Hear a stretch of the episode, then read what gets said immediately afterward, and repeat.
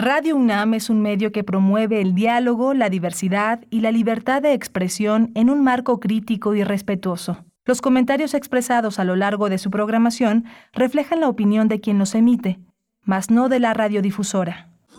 Radio UNAM presenta Primer Movimiento. El mundo desde la universidad. Hola, buenos días. Ya son las 7 de la mañana con 3 minutos. Es jueves, jueves 13 de octubre y estamos en Radio UNAM en primer movimiento en esta, en esta propuesta eh, interpretativa y de análisis que hace la radio universitaria. Hoy está Arturo González en los controles técnicos, ahí en la cabina, Rodrigo Aguilar en la producción ejecutiva, Violeta Berber en la asistencia de producción, todo un equipo que ya en sus lugares hace posible esta emisión en la conducción de Berenice Camacho. Querida Berenice, buenos días. Miguel Ángel Quemain, muy buenos días qué gusto estar contigo en esta mañana de jueves, ya jueves 13 de octubre. Bueno, por supuesto, les saludamos y les acompañamos en las frecuencias universitarias, el 96.1 en la FM y también en amplitud modulada, el 860, igualmente en www.radio.unam.mx. Esta mañana que, bueno, pues por ser jueves, por supuesto, tendremos los mundos posibles, pero antes, antes, para empezar, vamos a, a conversar sobre las reformas que se han presentado y que están eh, pues trabajándose en el Senado de la República para evitar la pesca ilegal en áreas naturales protegidas en México. Vamos a conversar con Miguel Rivas, quien es director de santuarios marinos en la organización Oceana, que es una de las organizaciones que está precisamente impulsando este tipo de reformas en el Congreso de la República. Vamos a tener también como, eh, eh, como este, jueves el Observatorio Astronómico, el clima en Marte y la posibilidad de existencia de una vida eh, microbiana. Es el tema que desarrolla hoy la doctora Gloria Delgado Inglada, colaboradora de este espacio, astrofísica y comunicadora científica. Después en la nota nacional hablaremos de la violencia en Guerrero, específicamente en este caso pues de, de esta masacre de personas, personas asesinadas y también personas heridas alrededor de una de una veintena de personas eh, pues que sufrieron los embates de esta violencia que se dio en San Miguel Totolapan, en Guerrero. Vamos a conversar con dos integrantes de Amapola Periodismo Transgresor. Se trata de Margena de la O, es editora general en esa organización de periodistas, y también con Marlene Castro, cofundadora y editora igualmente de Amapola Periodismo Transgresor. Vamos a tener también el tema de la construcción de futuros posibles con Julia Carabias. Ella es bióloga por la UNAM, maestra en ciencias en ecología vegetal y doctora honoris causa por la Universidad Autónoma de Nuevo León y por la UNAM.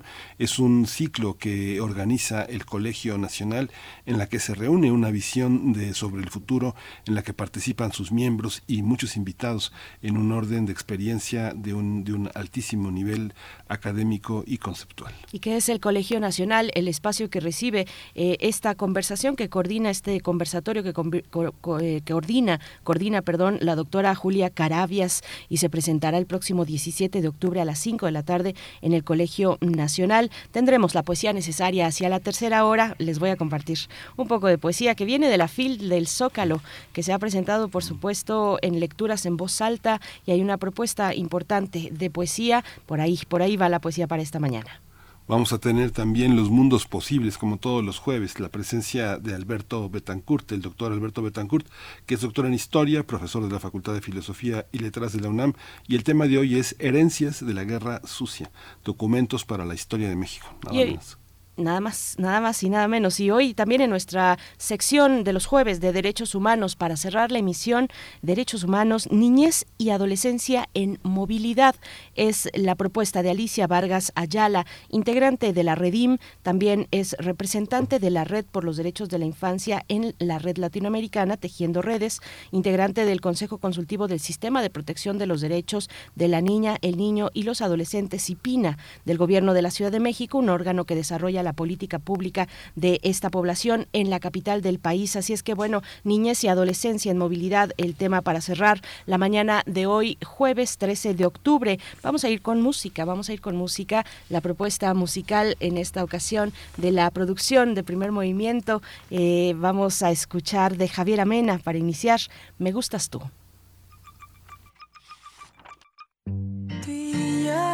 Somos como pegamento.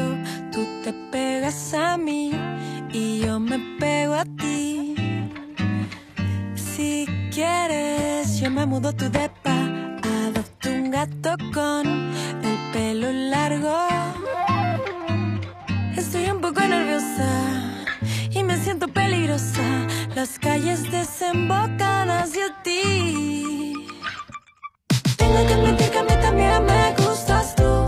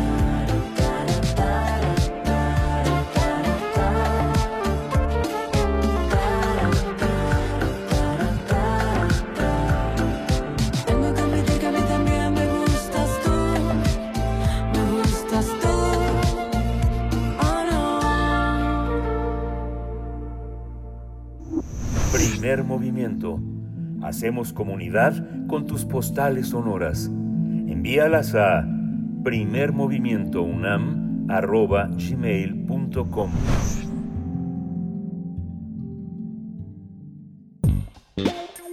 Pensar y accionar sobre nuestra relación con el ecosistema. Varias organizaciones de la sociedad civil, entre ellas Oceana México, impulsan reformas al artículo 51 de la Ley General de Equilibrio Ecológico y Protección al Ambiente con el propósito de proteger los santuarios marinos de la pesca ilegal. Renata Terrazas, directora de Oceana en México, ha destacado la importancia de generar discusión, una discusión abierta sobre un tema de importancia nacional, como es la defensa de las áreas naturales protegidas. Durante un foro que se realizó hace algunos días en el Senado de la República, exhortó a establecer las bases y plantear los puntos para poder avanzar en la construcción de políticas públicas en esa materia. Los diversos participantes recalcaron la importancia de la protección de los océanos, de los que no solo dependen animales marinos, sino el bienestar de comunidades pesqueras. Se habló también de los beneficios del monitoreo satelital, como detectar embarcaciones sin permiso, identificar posible pesca ilegal en zonas núcleo de áreas naturales protegidas y documentar casos de éxito de manejo pesquero, entre otras cosas. Pues vamos a conversar esta mañana sobre la importancia de impulsar reformas al artículo 51 de esta ley que hemos mencionado, la Ley General de Equilibrio Ecológico y Protección al Ambiente. Y nos acompaña a través de la línea esta mañana Miguel Rivas, director de Santuarios Marinos en la organización Oceana. Gracias, Miguel Rivas. Muy buenos días. y gracias por estar esta mañana en primer movimiento.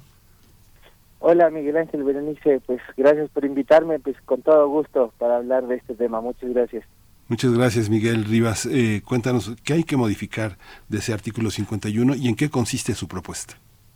Mira, estuvimos analizando cómo podría mejorarse el actual sistema de áreas naturales protegidas. En, en el año 2021 liberamos un, un ranking, una evaluación sobre las ANPs y una cosa que nos dimos cuenta era que la autoridad no sabía cuánto, cómo ni quién pesca de las, dentro de las áreas naturales protegidas. Entonces eso nos prendió una alerta, dijimos, aquí hay algo que se puede mejorar, no está todo dicho en materia de conservación de las áreas naturales protegidas, y es por eso que junto a la senadora Nancy de la Sierra, el, senador Raúl Bolaños Cacho, propusimos una iniciativa que busca modificar el artículo 51 de la Ley General de Equilibrio Ecológico y Protección al Ambiente, la ley GEPA, en donde lo que hacemos es de alguna forma hacer mandatorio, obligatorio el uso del monitoreo satelital para realizar actividades dentro de un área natural protegida. Eso quiere decir que si tú pescas, si llevas turistas, si hay una actividad que tú realizas dentro de un área natural protegida, pues necesitas contar con un monitoreo satelital que permite dos cosas. Uno, poder hacer una presunción de que quien no lo usa pudiera estar haciendo una actividad ilegal y por lo tanto que se fiscalice. Y lo segundo es poder medir esfuerzos. Por ejemplo, en términos turísticos se podría medir qué tanto esfuerzo, qué tanta gente se está llevando a un lugar determinado y por lo tanto también decidir capacidades de carga y decir, bueno, aquí quizás tenemos que regular la cantidad de gente que estamos llevando de manera turística. Entonces estas dos actividades se verían beneficiadas con un monitoreo satelital de embarcaciones qué interesante, Miguel Rivas. ¿Cuál es, ¿Cuál es la situación de la pesca ilegal hasta donde se puede alcanzar a ver? Porque parte del problema es precisamente la incapacidad del monitoreo, de dar eh, seguimiento, de vigilar las áreas eh, naturales protegidas que están pues siendo susceptibles a esta actividad ilegal. Así es, Berenice. De hecho, justamente la actividad ilegal se puede calcular de manera aproximada, justamente porque al ser una actividad ilegal no, no tenemos los datos como tal, ¿no? Pero quienes calculan esta actividad, eh, sobre todo pues de voces mismas de los líderes pesqueros en México, nos hablan de que entre un 40 y un 50% del producto que se pone en el mercado a la venta tiene una procedencia ilegal o irregular, ¿no? Eso quiere decir que hay gente que está pescando sin los permisos correspondientes, sin las artes debidas e incluso a veces no respetando los periodos de veda. Entonces, esto dentro de una área natural protegida es fatal, ¿no? Porque el, el, área natural protegida tiene ese propósito, resguardar los recursos de los cuales se va a producir una derrama, es decir, que va a haber tanto recurso, tantos peces, tantos crustáceos, etcétera, que van a derramarse de esa ANP, van a buscar nuevos eh, lugares donde vivir y ahí es donde los podemos pescar y también porque parte de esta pesca está ocurriendo dentro de las zonas núcleo. En un estudio que nosotros hicimos en Oceana, encontramos en siete áreas naturales protegidas que la pesca ilegal está ocurriendo dentro de la zona núcleo, que es donde se resguardan las relaciones más íntimas del ecosistema, es donde en realidad buscamos proteger a su totalidad el ecosistema que tiene un área natural protegida está ahí, en la zona núcleo, ¿no? Una zona que en realidad no se puede tocar pero que tristemente está habiendo pesca ahí, por lo tanto que está mermando los recursos de todos y todas y sobre todo de las comunidades que viven de la pesca y estas actividades extractivas dentro de las ANPs esta, esta, esta visión de eh, hacer eh, el recuento de este ámbito delictivo evidentemente es el doble de tiene el doble o más de capacidad de que las personas que participan de la pesca de manera eh, digamos que honrada natural como parte de su comunidad son quién tiene tanto poder como para hacer una pesca ilegal son visibles sí hay hay que entender que la, pesca ilegal tiene muchas formas ¿no? en las cuales se, se expresa.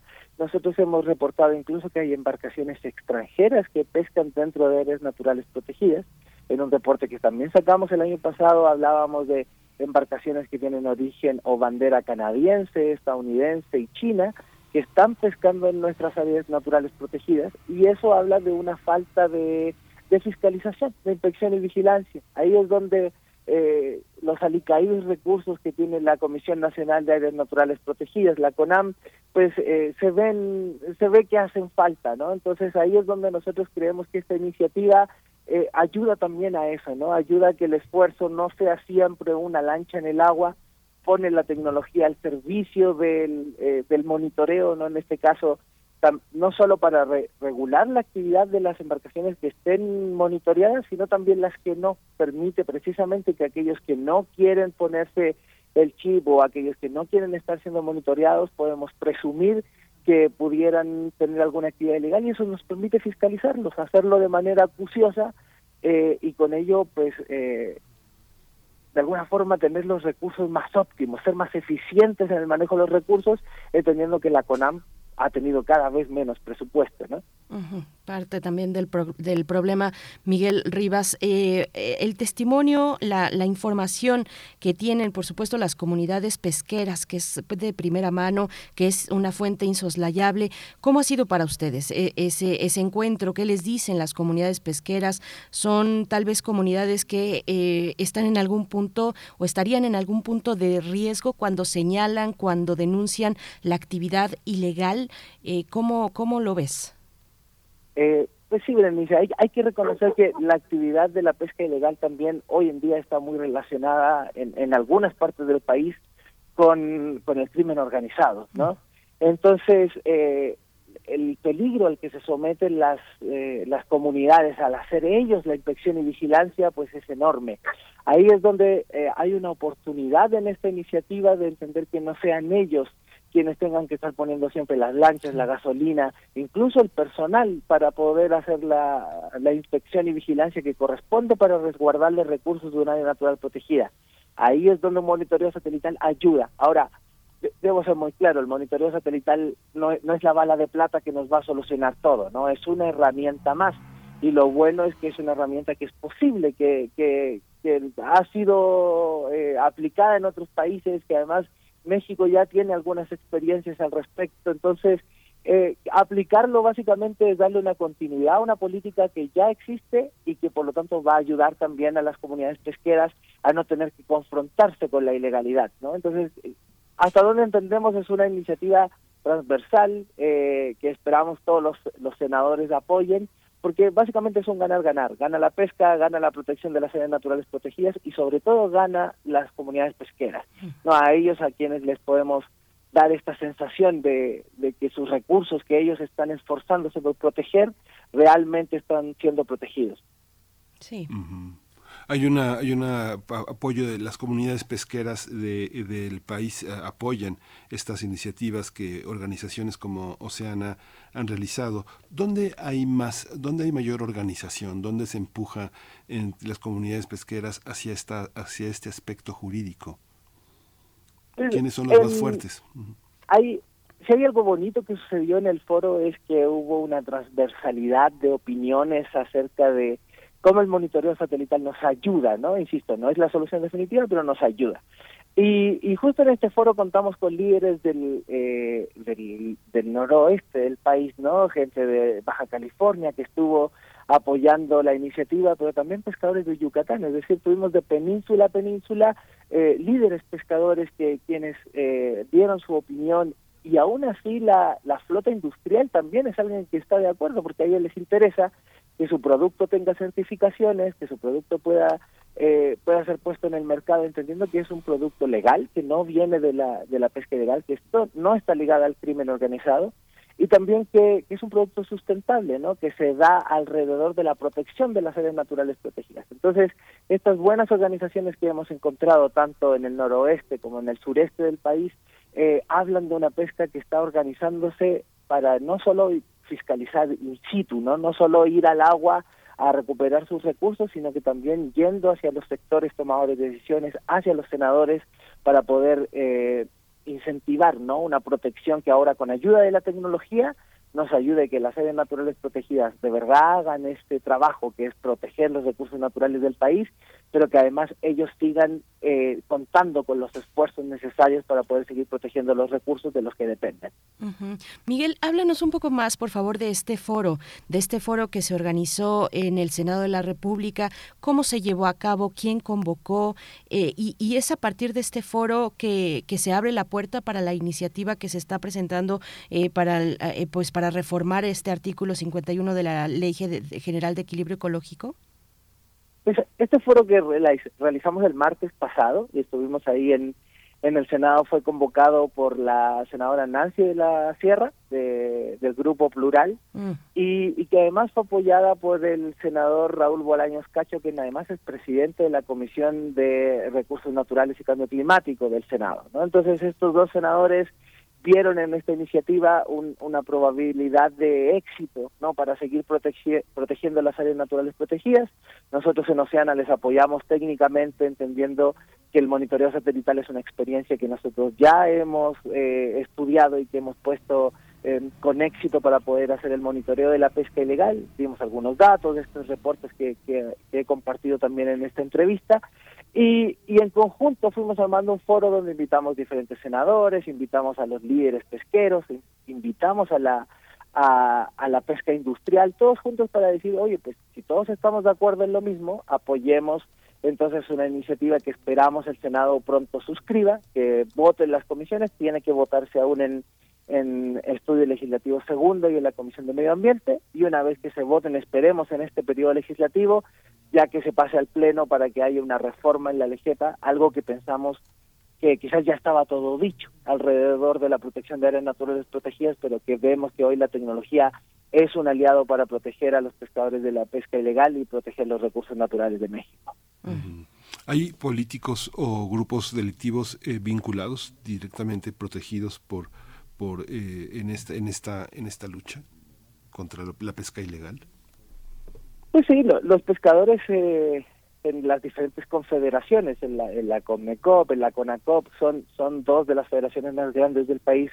Ellos eh, justamente enviaron a sus representantes a este foro. Entonces, justo por eso decimos que este fue un, foro bastante plural, que pudo atender diferentes miradas, tanto de la pesca ribereña como de la pesca industrial, para estar todos de acuerdo en que pues, las áreas naturales protegidas tienen que seguir resguardando el patrimonio natural del país y tienen que generar este efecto de derrama, ¿no? Nosotros le llamamos de derrama un, efecto que, que, en la ciencia se conoce como el spillover y que es esta idea de que los recursos naturales no conocen fronteras, ¿no? no las áreas naturales protegidas son son un polígono dibujado sobre el mar, pero que en realidad no no es que los peces digan llego hasta aquí porque hasta aquí llega mi área natural protegida donde yo vivo, sino que en realidad ellos se dispersan, tienen una distribución que les permite entonces cuando ya hay mucha mucha abundancia en un sector determinado, eh, seguir abarcando nuevos espacios del océano, entonces son estos semilleros de vida que finalmente terminan eh, teniendo la derrama para que la gente pueda pescar. Entonces, eh, creemos que el foro fue un éxito en términos de, de, de, conjuntar visiones, diferentes visiones muy transversales de diferentes perspectivas y esperamos que pronto los senadores pues ya estén votando esta iniciativa porque, insisto, yo creo que nadie podría estar en contra de que haya más pesca y de que se protejan mejor los recursos naturales del país. Básicamente es un ganar-ganar. Miguel, eh, bueno, en, en, esta cuestión de cómo se determina una zona natural protegida, eh, la misma pregunta, pero con respecto a, a, este núcleo del que nos hablabas, ¿cómo se determina el núcleo de una zona natural protegida? ¿Qué características tiene para poder determinarlo de esa manera? Gracias, Berenice. Esa es una gran pregunta que me, me da la oportunidad de irme a una a una parte más más técnica no de mi origen más como como científico. Y, y tiene que ver con que un área natural protegida es es una sección del territorio nacional que nosotros buscamos proteger. Ahí hay dinámicas hay especies hay hay relaciones del ecosistema que a nosotros nos interesa proteger porque con eso resguardamos el, el capital natural como se conoce de, de México no entonces cuando se decreta un polígono de un área natural protegida se establecen algunas zonas que son las zonas núcleo, las, es decir, donde ocurren relaciones de manera más importante, donde hay la mayor cantidad de especies raras o la especie que nos interese conservar, etcétera, y hay otras zonas a las que les vamos a llamar como zona de amortiguamiento, ¿no? que son zonas donde se pueden realizar algunas actividades y va a depender de lo que estipule el, el programa de manejo de un área natural protegida. Básicamente el programa de manejo es las reglas del juego, se dice qué se puede hacer y qué no se puede hacer dentro de una ANP. Entonces, eh, las zonas núcleos van a ser el, corazón de esta área natural protegida y van a ser aquello que vamos a intentar no tocar, no dañar eh, y por lo tanto donde más se tienen que centrar los esfuerzos de inspección y vigilancia y donde se tiene que hacer una protección real. ¿no? En las otras partes se permiten actividades, pero esas actividades tienen que estar muy bien fiscalizadas, muy bien reguladas por ejemplo, actividades turísticas, la pesca, ¿no? Son actividades que se pueden permitir en, en una eh, zona de amortiguamiento y es ahí donde nos importa mucho el monitoreo satelital. La gente está respetando esta zona de amortiguamiento, se están metiendo a pescar o a llevar buzos, eh, turistas a la, a la zona núcleo, ¿no? Eso como a veces las áreas naturales protegidas están dentro del mar y son tan grandes, a veces eso no se puede saber eh, si no hay alguien a bordo in situ fiscalizando. Ahora con el monitoreo satelital, pues lo podríamos saber, ¿no? Porque eh, quisiera recalcar y aprovechar de mencionar que el monitoreo satelital no es solo el punto de GPS donde está la embarcación, sino que además con el recorrido que hacen y la forma en la que se mueven, se puede determinar si están pescando o solo están posados, ¿no? Si eh, los, las artes de pesca a veces necesitan ciertos patrones de movimiento de las embarcaciones, entonces con algoritmos nosotros podemos saber si esa embarcación solo estaba posada ahí resguardándose de, de una tormenta, del viento, que está solo llevando turistas, o en realidad es una ah, embarcación que está haciendo una actividad pesquera porque los movimientos que tiene son parte de una determinada arte de pesca. Entonces ahí es donde el monitoreo satelital se convierte en una herramienta fundamental para proteger las áreas naturales protegidas y en particular la zona del núcleo. Uy, qué interesante. este aspecto también vincula en, el, en la parte científica a las universidades. Tenemos universidades en todo, en todos los, en ambos lados de, del país, eh, Nuevo León, eh, Tamaulipas, eh, Veracruz, Quintana Roo, este Yucatán, por otra parte Baja California, Oaxaca, Nayarit, en fin, hay una ¿Cómo, cómo, ¿Cómo se vincula el trabajo de universidades, de observatorios con las comunidades? hemos visto que generalmente las escuelas de oceanografía están muy vinculados sus alumnos y sus investigadores con las comunidades y que tienen una voz en la comunidad científica. ¿Cómo ha sido este proceso, eh, Miguel? Bueno, dentro de Oceana, que bueno, en Oceana es una organización dedicada exclusivamente a la protección de los océanos, eh, somos una, una, organización que se basa mucho en el conocimiento científico, por no decir siempre en el conocimiento científico, y, tenemos muy buena relación con investigadores. Ahora mismo nosotros estamos trabajando en algunas áreas naturales protegidas que, que son parte de nuestra agenda como organización para fortalecer el cuidado y protección de ellas y, y justo estamos trabajando con investigadores de la UNAM en Yucatán eh, en el campus de CISAL, ¿no? que nos permite a nosotros tener información directa, fidedigna, que, que además eh, se puede conjuntar con información histórica para poder tener datos sobre cómo van evolucionando estos sitios, si están siendo afectados por la sobrepesca, por ejemplo, si la pesca ilegal está diezmando a las poblaciones de, de depredadores, no especies como el mero, que son de gran importancia económica porque se venden a altos precios en, en el mercado nacional y extranjero, entonces con ellos podemos hacer muestreos de peces, podemos saber si la zona núcleo está siendo afectada por una sobrepesca y cuando esa pesca no la podemos monitorear y no la podemos registrar, asumimos que lo que puede haber ahí es un caso de pesca ilegal que nadie está eh, monitoreando, nadie está reportando. Entonces, la verdad es que el trabajo que hacemos junto a investigadores, eh, de la UNAM, sobre todo, y, en particular lo que estamos trabajando en Parque Nacional Arrecife Alacranes, nos ha servido muchísimo para poder tener este tipo de iniciativas de política pública que de alguna forma cambian la realidad de los pescadores y las pescadoras. ¿no? Ahí es donde vemos que la ciencia finalmente tiene eh, una utilidad más allá del conocimiento mismo, sino que nosotros la utilizamos como una herramienta fundamental para cambiar la política pública y por supuesto que esto termina afectando la vida de las personas. Así que pues claramente la alianza con investigadores e investigadoras para nosotros es fundamental y es una parte muy importante de nuestro trabajo. Miguel, bueno, eh, es muy interesante escucharte, me quedo pensando y te pregunto cuáles cuáles son los estándares, eh, puede tal vez ser muy obvio, pero tal vez no, tal vez no necesariamente, que te, te pregunto cuáles son los estándares para cumplir pues con, una pesca, con una actividad legal, con una actividad pesquera que respete la dinámica de los ecosistemas. Sí, Berenice, no, para, para nada. Es, es una pregunta que, que esconde una complejidad enorme detrás, pero si me permites decirlo en, en, palabras muy sencillas, la forma en la que podamos pescar de manera sustentable es no sacando del mar más recursos de los que se reproducen, ¿no? Es decir, que no seamos capaces de acabar o diezmar una población o un stock pesquero, que a veces las poblaciones pesqueras se conocen así como stock, porque si no les damos la oportunidad de reproducirse, de dejar la descendencia, de tener nuevos individuos, pues de alguna forma lo que estamos haciendo es disminuyendo cada vez más las poblaciones y no les permitimos que se reproduzcan. ¿no? Entonces, la pesca va a ser sustentable y por lo tanto sustentable ambientalmente y económicamente siempre y cuando nosotros pesquemos lo suficiente como para dejar recursos en el mar que permitan su reproducción y permitan esto que, que hablaba yo de la derrama, ¿no? El, que un área natural protegida sea un santuario de la naturaleza donde las relaciones se siguen manteniendo y se siguen preservando tal como las aprendemos en los libros, en los papers, en, en, las cátedras de, de, la universidad, ¿no?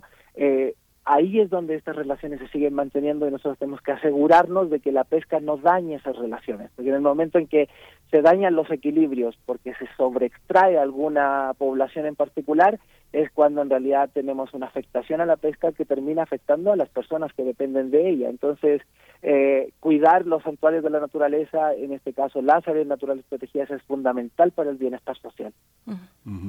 Este, este tema también de las, eh, las comunidades pesqueras y la, la, relación que tienen con el, con el activismo ha sido también un, un aspecto muy importante en, en, todo este proceso. Estaba, estaba pensando justamente en este eh, recorrido que hicieron eh, esta exposición que hicieron de la realidad virtual 360 de Arrecife de Lacranes, ¿cuáles son, cuáles son como los principales eh, temas que tienen que ver con la migración? La pesca eh, en todas partes escuchamos hablar de que hay muchos procesos migratorios alterados.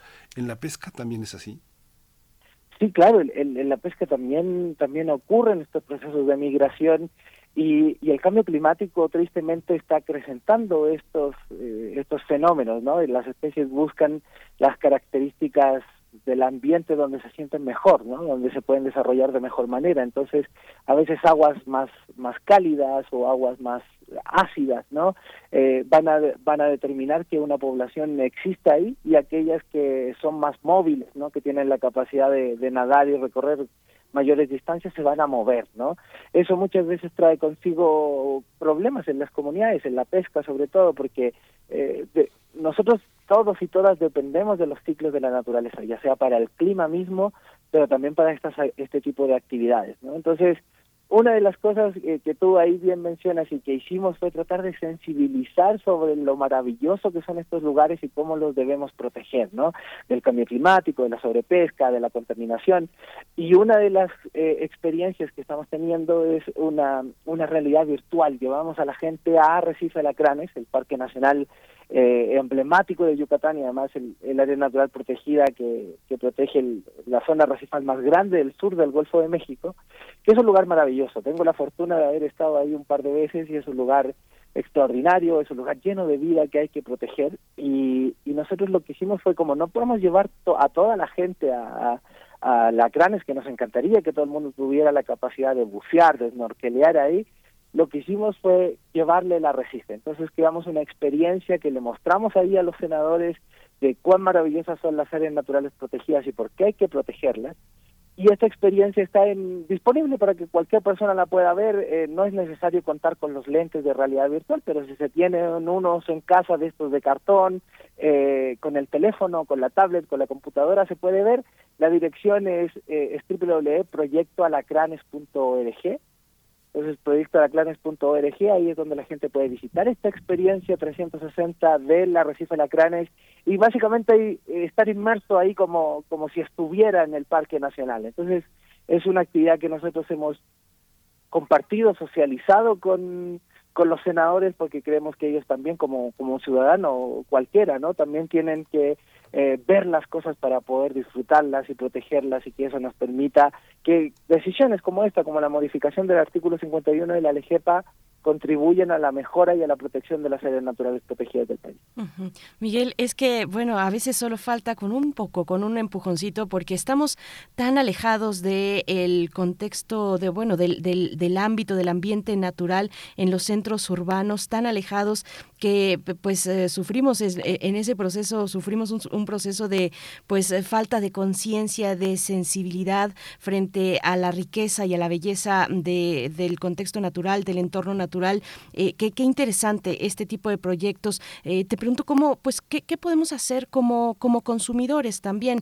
Eh, nos escuchan desde varias ciudades, centros urbanos, que tal vez pues no, no tenemos esa cercanía con las comunidades pesqueras, con esa belleza que nos estás describiendo, Miguel Rivas, y que y, de nuevo a veces solo falta asomarse un poquito para para convencerse de que hay que proteger esa esa belleza a toda costa. Miguel, ¿qué, qué podemos hacer como consumidores para mm, pues eh, refrendar la pesca, la pesca sustentable, la pesca que respeta eh, pues el, equilibrio de los ecosistemas, Miguel.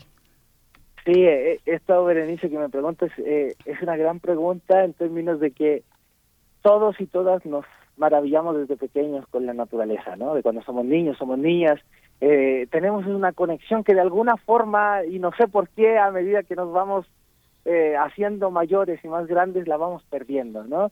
Eh, entonces ahí es donde el, rol que juegan organizaciones de la sociedad civil como Oceana, lo que buscamos es volver a conectar a la gente con el con el mar. ¿Quién nos ha sentido hipnotizado por por el mar? Uno puede estar horas mirando y deleitándose de la belleza del océano y, y más si uno lo ve fuera de la superficie, ¿no? Si uno va más, más al fondo. Entonces ahí es donde nosotros podemos tomar conciencia, hay cosas que podemos hacer, aunque no vivamos en la playa, podemos hacer cosas por el océano, y una de ellas tiene que ver con, con la pesca, como tú bien lo mencionas, cómo hacemos que la pesca siga siendo sustentable y es, por ejemplo, pues, eh, informándonos cuando hay periodos de veda de ciertos productos, ¿no?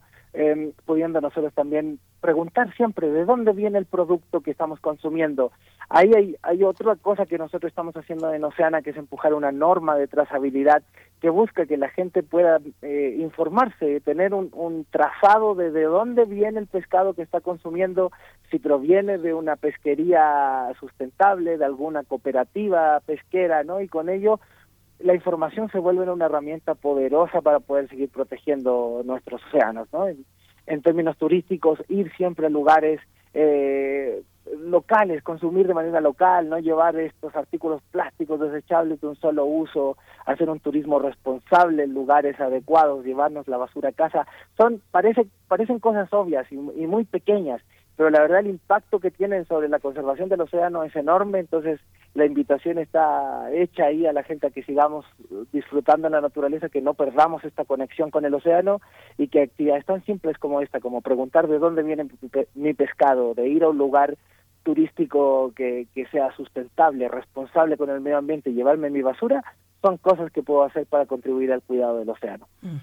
Pues muchísimas gracias por esta, por esta mañana, Miguel Rivas, director de Santuarios Marinos en Oceana, mx.oceana.org es el espacio en el que uno puede visitar para unirse a esta iniciativa, para informarse y para hacer una, una comunidad fuerte que, que, que, proteja a los océanos, no solo de México, sino del mundo, porque el mundo somos todos. Gracias, Miguel Rivas. A ustedes, Berenice, Miguel Ángel, muchas gracias, muy bonito día. Hasta pronto, hasta pronto Miguel, igualmente para ti, bueno, pues ahí está, nos surge una, una norma de trazabilidad para saber el origen de los eh, productos del, del, mar que estamos consumiendo, que llevamos a nuestros, a nuestros hogares. Vamos a hacer una pausa, son las 7 con 40 minutos de la mañana, hablar de ti a, a cargo de Jepe es lo que vamos a escuchar. Me gustan tus ojos azules, me encanta tu pelo, que es como una nube que llovido tanto que no tiene nada más que ocultar. Me encanta tu boca que dice que sabe, entiende y perdona a los sabios y giles que han comido tanto que han agotado su voluntad de querer. Me gusta que uses la palabra amigo cuando quiero estar un rato contigo. No hay ningún secreto que guarde conmigo sin preguntar. Me encanta sentir así tu respiro abriéndose paso en invierno tan frío. En un mundo gigante, cambiante y jodido es bueno sentirse así. Y me encanta esa manera en ti. Me gusta tanto que puedo quedarme a hablar sobre ti para siempre.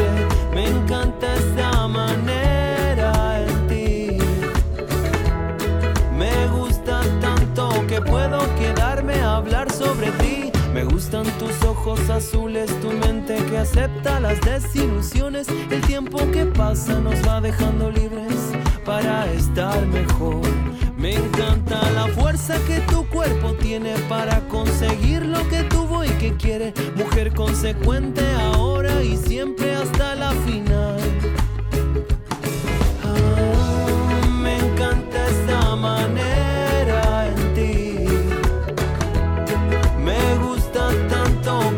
okera.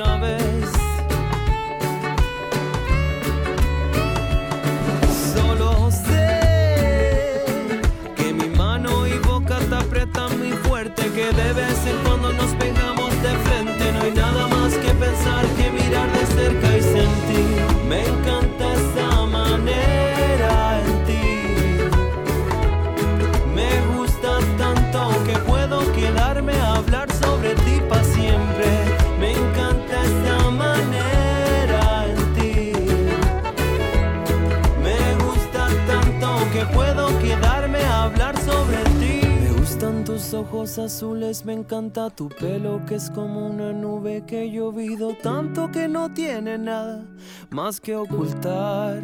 Me encanta la fuerza que tu cuerpo tiene para conseguir lo que tuvo y que quiere. Mujer consecuente ahora y siempre hasta la final.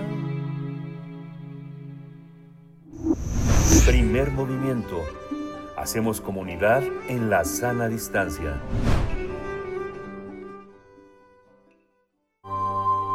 Del brazo de Orión al universo. Observatorio Astronómico. Siempre interesantes las propuestas que nos hace la doctora Gloria Delgado Inglada, astrofísica, comunicadora científica, que nos acompaña cada 15 días en jueves aquí en Primer Movimiento y en esta ocasión para hablar de el clima en Marte y la posibilidad de existencia de vida microbiana. Doctora Gloria Delgado Inglada, buenos días. Te saludamos Miguel Ángel Quemain y Berenice Camacho. ¿Cómo estás? Muy buenos días, Berenice y Miguel Ángel. Aquí encantada y emocionada con este tema que sí que nos, nos, nos gusta. Sí, sí Gracias, que, Gloria. Buenos días. sí que nos gusta. ¿Alguna vez tuvo Marte condiciones de habitabilidad? Bueno, cuéntanos, por favor. Pues así es, eso parece. Hoy vamos a hablar un poquito sobre Marte, que es un planeta que desde siempre nos ha fascinado a todos y todas. Hace tiempo que la idea de que existieran marcianos pues nos emocionaba, incluso hubo imágenes, algunos recordarán en que creíamos que veíamos una carita, después ya teniendo imágenes de mayor calidad pues se vio que en realidad eran montículos en, en la superficie, ¿no? Pero ahora podemos soñar con la idea de que en algún momento seamos capaces de viajar a Marte, incluso establecer colonias de humanos, ¿no? Y esto lo hemos visto en libros y películas de ciencia ficción, pero ya vemos aquí con las noticias que tenemos cada 15 días que cada vez es una posibilidad menos lejana. Pero bueno, la existencia de vida, ya sea presente o pasada, es una de las cuestiones que más nos han intrigado como, como personas y como científicos, ¿no?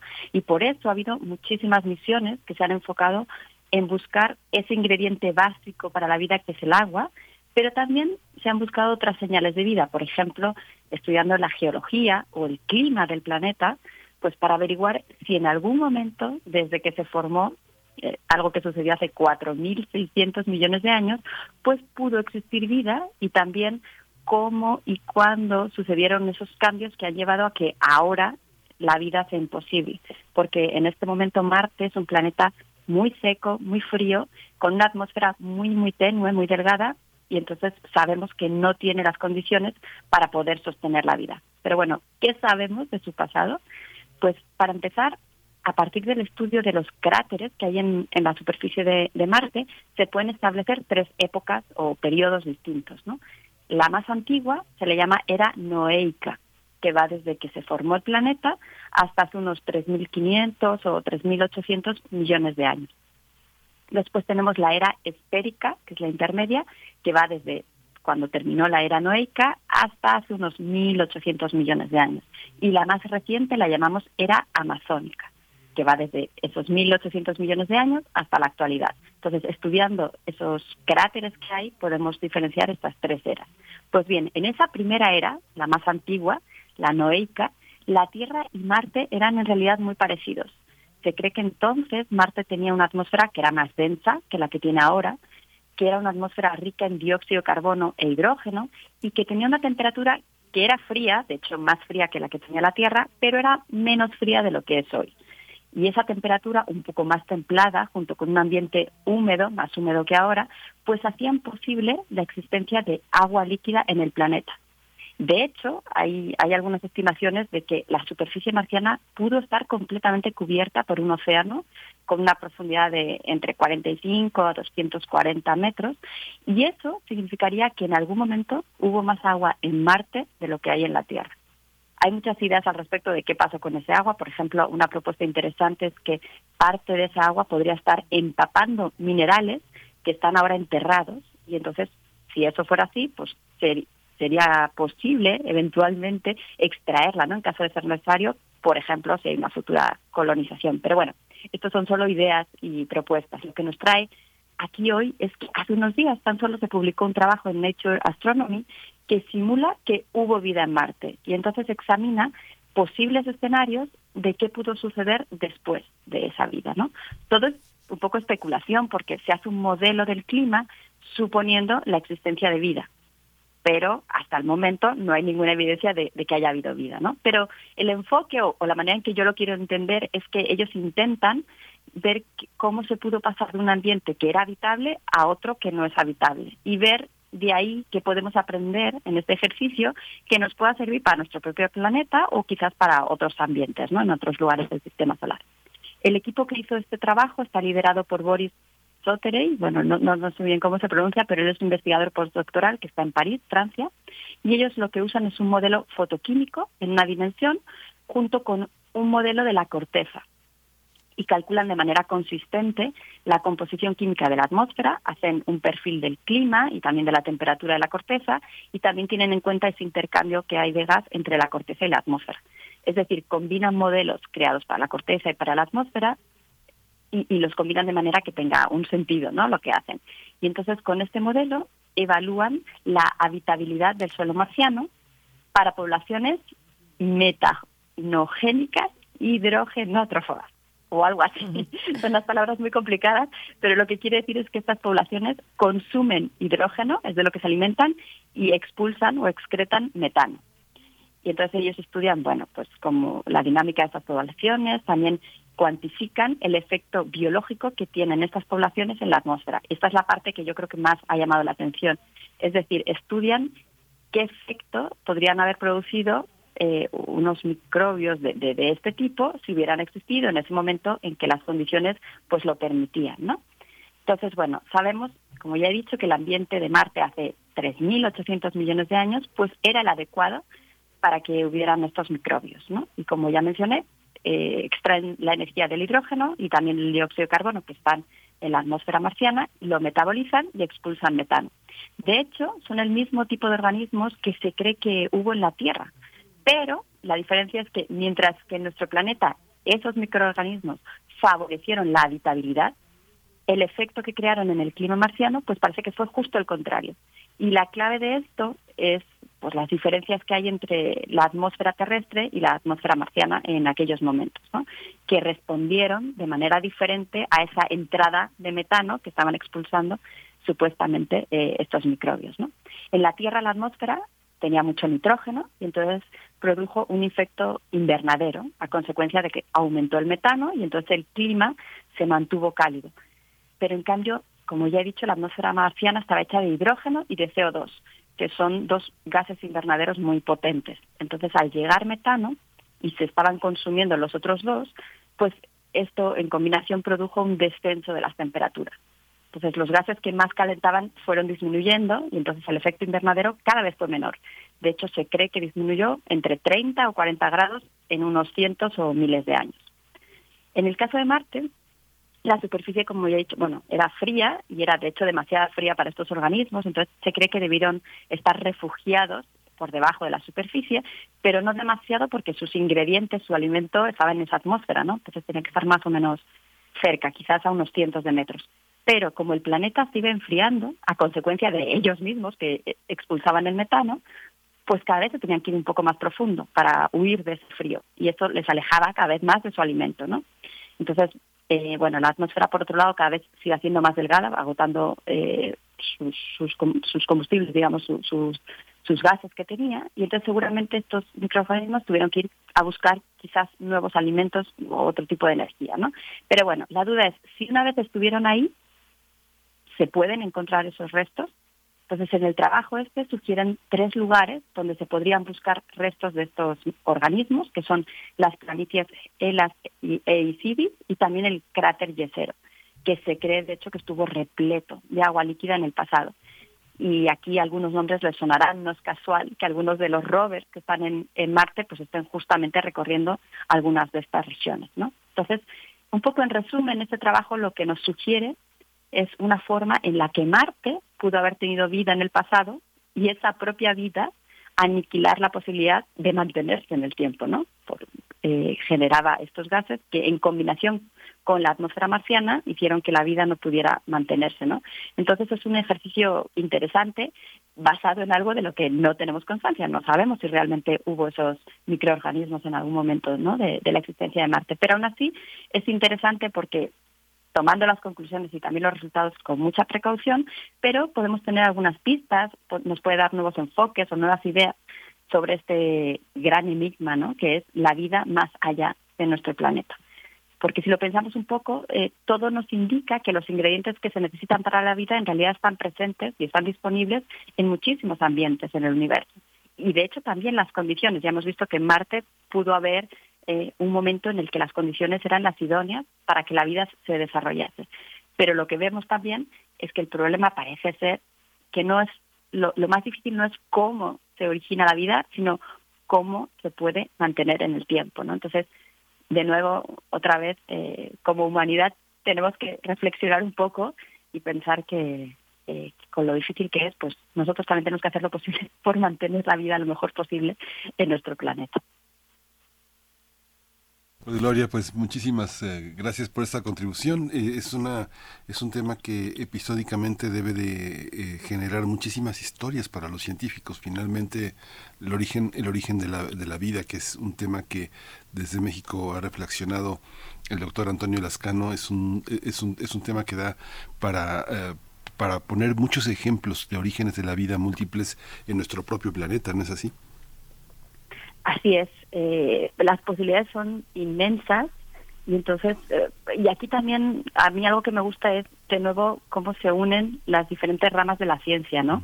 no el trabajo está hecho por astrobiólogos, por geólogos, geofísicos, entonces hay que trabajar en conjunto y con nuestra imaginación y con lo que tenemos para tratar de entender esto y, y de nuevo también desde otros aspectos valorar también lo que tenemos, ¿no? Porque vemos que, que sí es difícil que se dé la vida, incluso ni siquiera seguramente conocemos todos los caminos, pero lo que es muy difícil es mantenerlo el tiempo suficiente, ¿no? Sí, es, es fascinante. Pues te agradecemos mucho, como siempre, toda esta, toda esta visión que, que nos ofrece siempre de, del universo, del cosmos. ¿Quieres agregar algo, Gloria? No, pues yo les invito también a que a que usen este artículo porque también seguramente lo verán en los medios.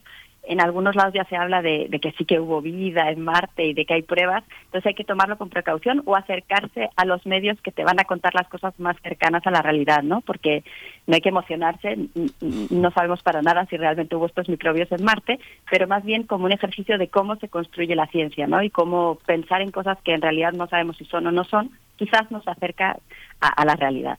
Sí, es la dosis de imaginación que necesitan necesitamos los científicos. Muchas gracias, Gloria Delgado Inglada. Muchas gracias por esta por esta mañana. Nos escuchamos en 15 días.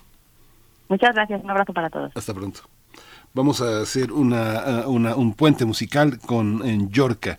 Me atrapó. Nos despedimos de esta de esta primer hora de primer movimiento. Nos encontramos en un par de minutos.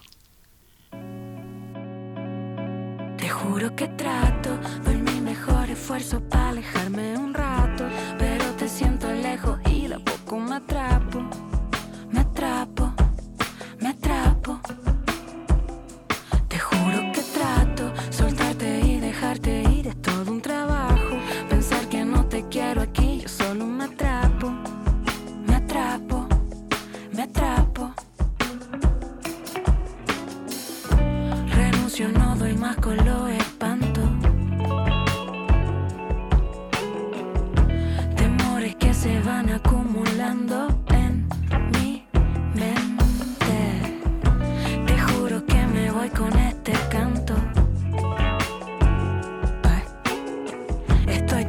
solo pienso en tu encanto.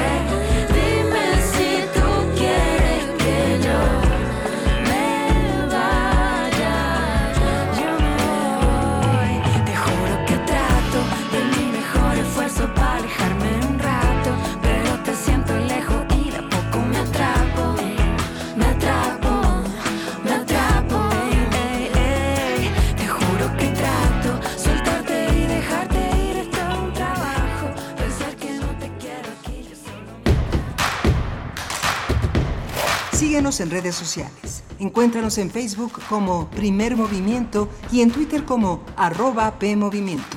Hagamos comunidad.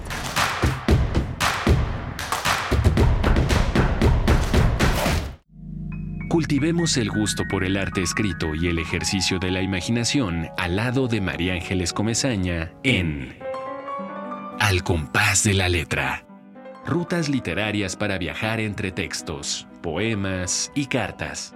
Todos los jueves a las 18 horas por el 96.1 de FM. Radio UNAM. Experiencia sonora.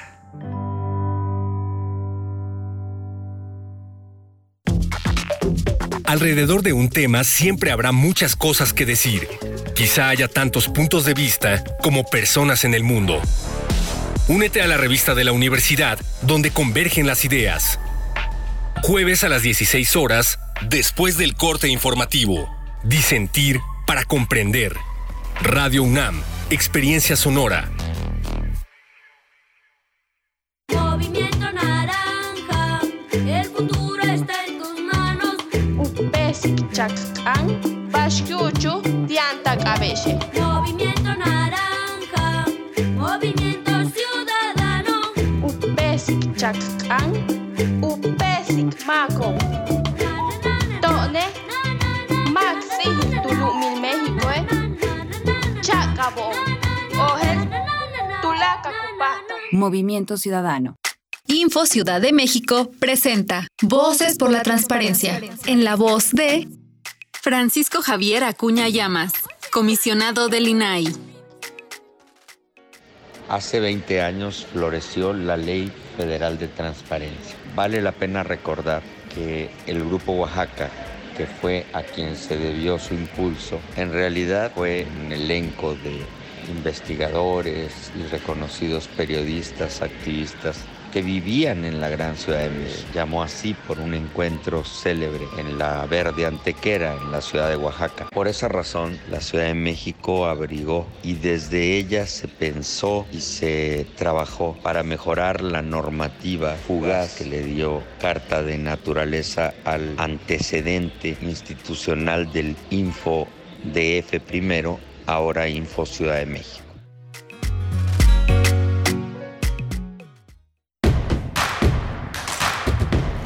Queremos escucharte. Llámanos al 55 36 43 39 y al 55 36 89 89. Primer movimiento. Hacemos comunidad.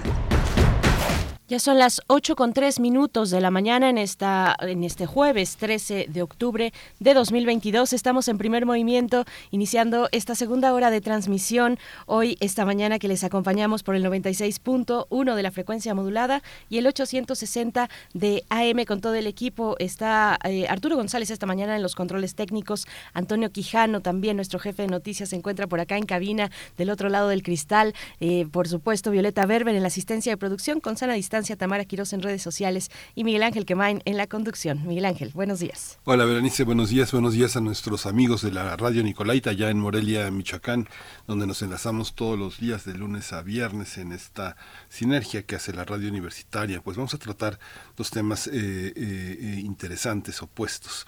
Uno tiene que ver con el futuro, el futuro posible, que es la construcción que se hace con la imaginación de científicos, de políticos, de investigadores, de humanistas, que es parte de lo que organizará el Colegio Nacional bajo la gira de Julia Carabias y de Claudio Lomnitz son eh, protagonistas de esta de esta aventura epistemológica que a partir del próximo lunes va a tener lugar en esta gran institución que eh, hace posible la reunión de una gran eh, conjunto de conciencias de miembros del colegio, de amigos del colegio y de colaboradores que forman parte de esta red de pensamiento. Va a estar Claudia Carabias con nosotros para hablarnos de esa experiencia. Sí, Julia Carabias estará con nosotros y antes antes tendremos una revisión por los hechos violentos en San Miguel Totolapan, en Guerrero, donde fueron ah, pues asesinadas 18 personas, eh, varias más estuvieron pues eh, como reportados como eh, personas que fueron alcanzadas de alguna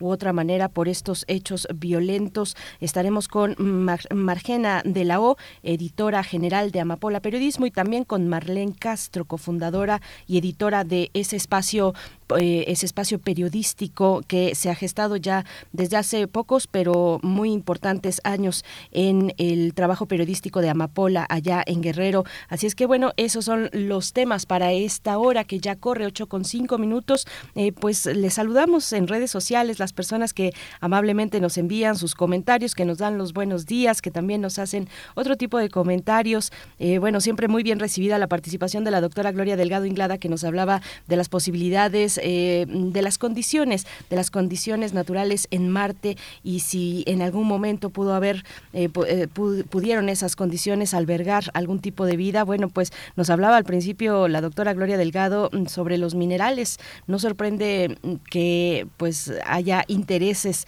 especiales por la riqueza mineral en el subsuelo marciano. Bueno, pues nos dejó varias reflexiones la doctora Gloria Delgado Inglada y en redes sociales Alfonso de Alba Arcos nos da los buenos días. También también Aisit Sug, eh, que nos comenta pues, que, que, veamos de manera crítica a la organización Oceana. Bueno, pues hay que revisar esa cuestión. Gracias, Aisit, por, por este comentario. Rosario Durán Martínez, te acompañamos por acá. Rosario Durán también nos envía comentarios eh, y los buenos días. Xochitl Arellano desde California nos da los buenos días también y pregunta si hay alguna dificultad de transmisión. La hubo, pero creo que ya se restableció, eh, eh, especialmente, bueno, concretamente en Internet, en nuestra señal de Internet, al parecer ya está eh, restablecida. Mm, por acá también Miguel Ángel G. Mirán, Martis, Martis, ahí quería llegar Martis porque es tu cumpleaños. Muy buenos días, feliz cumpleaños, que los cumplas feliz y acompañada de tus seres queridos y nos pone por ahí ya un desayuno, pues para festejar, una fotografía de su desayuno para festejar. Martis, enhorabuena para ti. Refrancito también nos dice, no, no dejo de pensar eh, no puedo dejar de pensar desde Crónicas Marcianas hasta Total Recall, eh, jueves, eh, jueves de Marte, nos dice Refrancito, saludos, saludos a ti, Flechador del Sol también anda por acá en compañía de las frecuencias universitarias. Bueno, pues estos comentarios que compartimos con todos ustedes, con nuestra querida audiencia, Miguel Ángel, antes de irnos ya, bueno, en realidad ya nos vamos con nuestra nota nacional para hablar de Guerrero. Vamos. Nota nacional. El alcalde de la comunidad de San Miguel Totolapan, en el estado de Guerrero, así como otras 17 personas fueron asesinadas durante un ataque armado efectuado por criminales la semana pasada. Eso lo informó la Fiscalía Estatal. El alcalde Conrado Mendoza del Partido de la Revolución Democrática, el PRD, se encontraba en el Palacio Municipal cuando fue asaltado por pistoleros a plena luz del día. En total, la Fiscalía de Guerrero, eh, la fiscal de Guerrero, Sandra Luz Valdovinos, informó que 18 personas fueron asesinadas y dos más resultaron heridas. Entre los fallecidos está el padre de Mendoza, quien años atrás fuera también alcalde del poblado, también jefes de policía y uniformados. De acuerdo con las autoridades, se desplegó un operativo para ubicar y detener a los responsables de ese ataque armado. En tanto, el PRD condenó a través de Twitter el cobarde asesinato del alcalde, por lo que exigió justicia, así como terminar con la impunidad y exigió también la renuncia del gabinete de seguridad. De acuerdo con un recuento de la consultora Etelect, con Mendoza suman ya 94 alcaldes asesinados en México desde el año 2000, en los últimos 20, 22 años. A su vez, la prensa eh, local informó que los atacantes pertenecen a la célula criminal Los Tequileros del estado de Jalisco, aliados del cartel Jalisco Nueva Generación. Esta organización criminal, los tequileros, habían actuado años atrás en esa misma comunidad cometiendo secuestros para extorsionar. Sin embargo, su presencia había disminuido luego de que en 2018 asesinaran a uno de sus líderes durante un enfrentamiento con policías comunitarios. Vamos a conversar sobre esta masacre que se registró el pasado 5 de septiembre, el 5 de octubre en esta localidad de Guerrero y nos acompañan Margena de Lao, editora general de Amapola Periodismo. Bienvenida Margena, buenos días. ¿Qué tal? Muy buenos días, Miguel Ángel Berenice. Gracias por esta invitación. Al contrario, Margena, gracias por estar aquí, por aceptar. Igualmente damos la bienvenida a Marlene Castro, cofundadora y editora de Amapola Periodismo. Gracias, eh, Marlene, por estar también eh, con esta presencia esta mañana de jueves. Buenos días. Muy buenos días, eh, gracias por la invitación. Muchas gracias a las dos. Margena de la O, pues no es lo mismo estar sentado en la Ciudad de México haciendo periodismo que estar allá eh, con las amapolas. Este, ¿cómo, ¿Cómo lo han percibido ustedes? ¿Cómo, ¿Cómo lo han cubierto? ¿Cómo se tiene que cubrir un, un hecho así que circuló masivamente en Twitter, pero que el periodismo lo hace circular de otra manera? Sí, bueno, te voy a comentar, mm, o les voy a comentar justamente cómo nos enteramos de la noticia. Eh, después me gustaría que Marlene ampliara esta información. Eh, ya estuvo directamente en la cabecera municipal de San Miguel Totolapa, eh, reforzando la información que muy de principio nosotros logramos documentar. déjenme decirles, pues, que inmediatamente después de los hechos, pues obviamente porque entre Chilpancingo, la capital del estado, digamos, que es donde tenemos sede nosotros eh, nosotros y nosotras como medio, eh, hacia la cabecera municipal de San Miguel eh, Totolapan, que es uno de los municipios de la Tierra Caliente de Guerrero, pues hay una distancia, una distancia considerable de eh, alrededor de tres horas. Y bueno, cuando empezó a fluir la información desde esa cabecera municipal, que debo comentarles que la Tierra Caliente siempre, o bueno, en los últimos años ha tenido, digamos, una incidencia inseguridad que ha ido, eh, que se ha mantenido, eh, me refiero, complicada.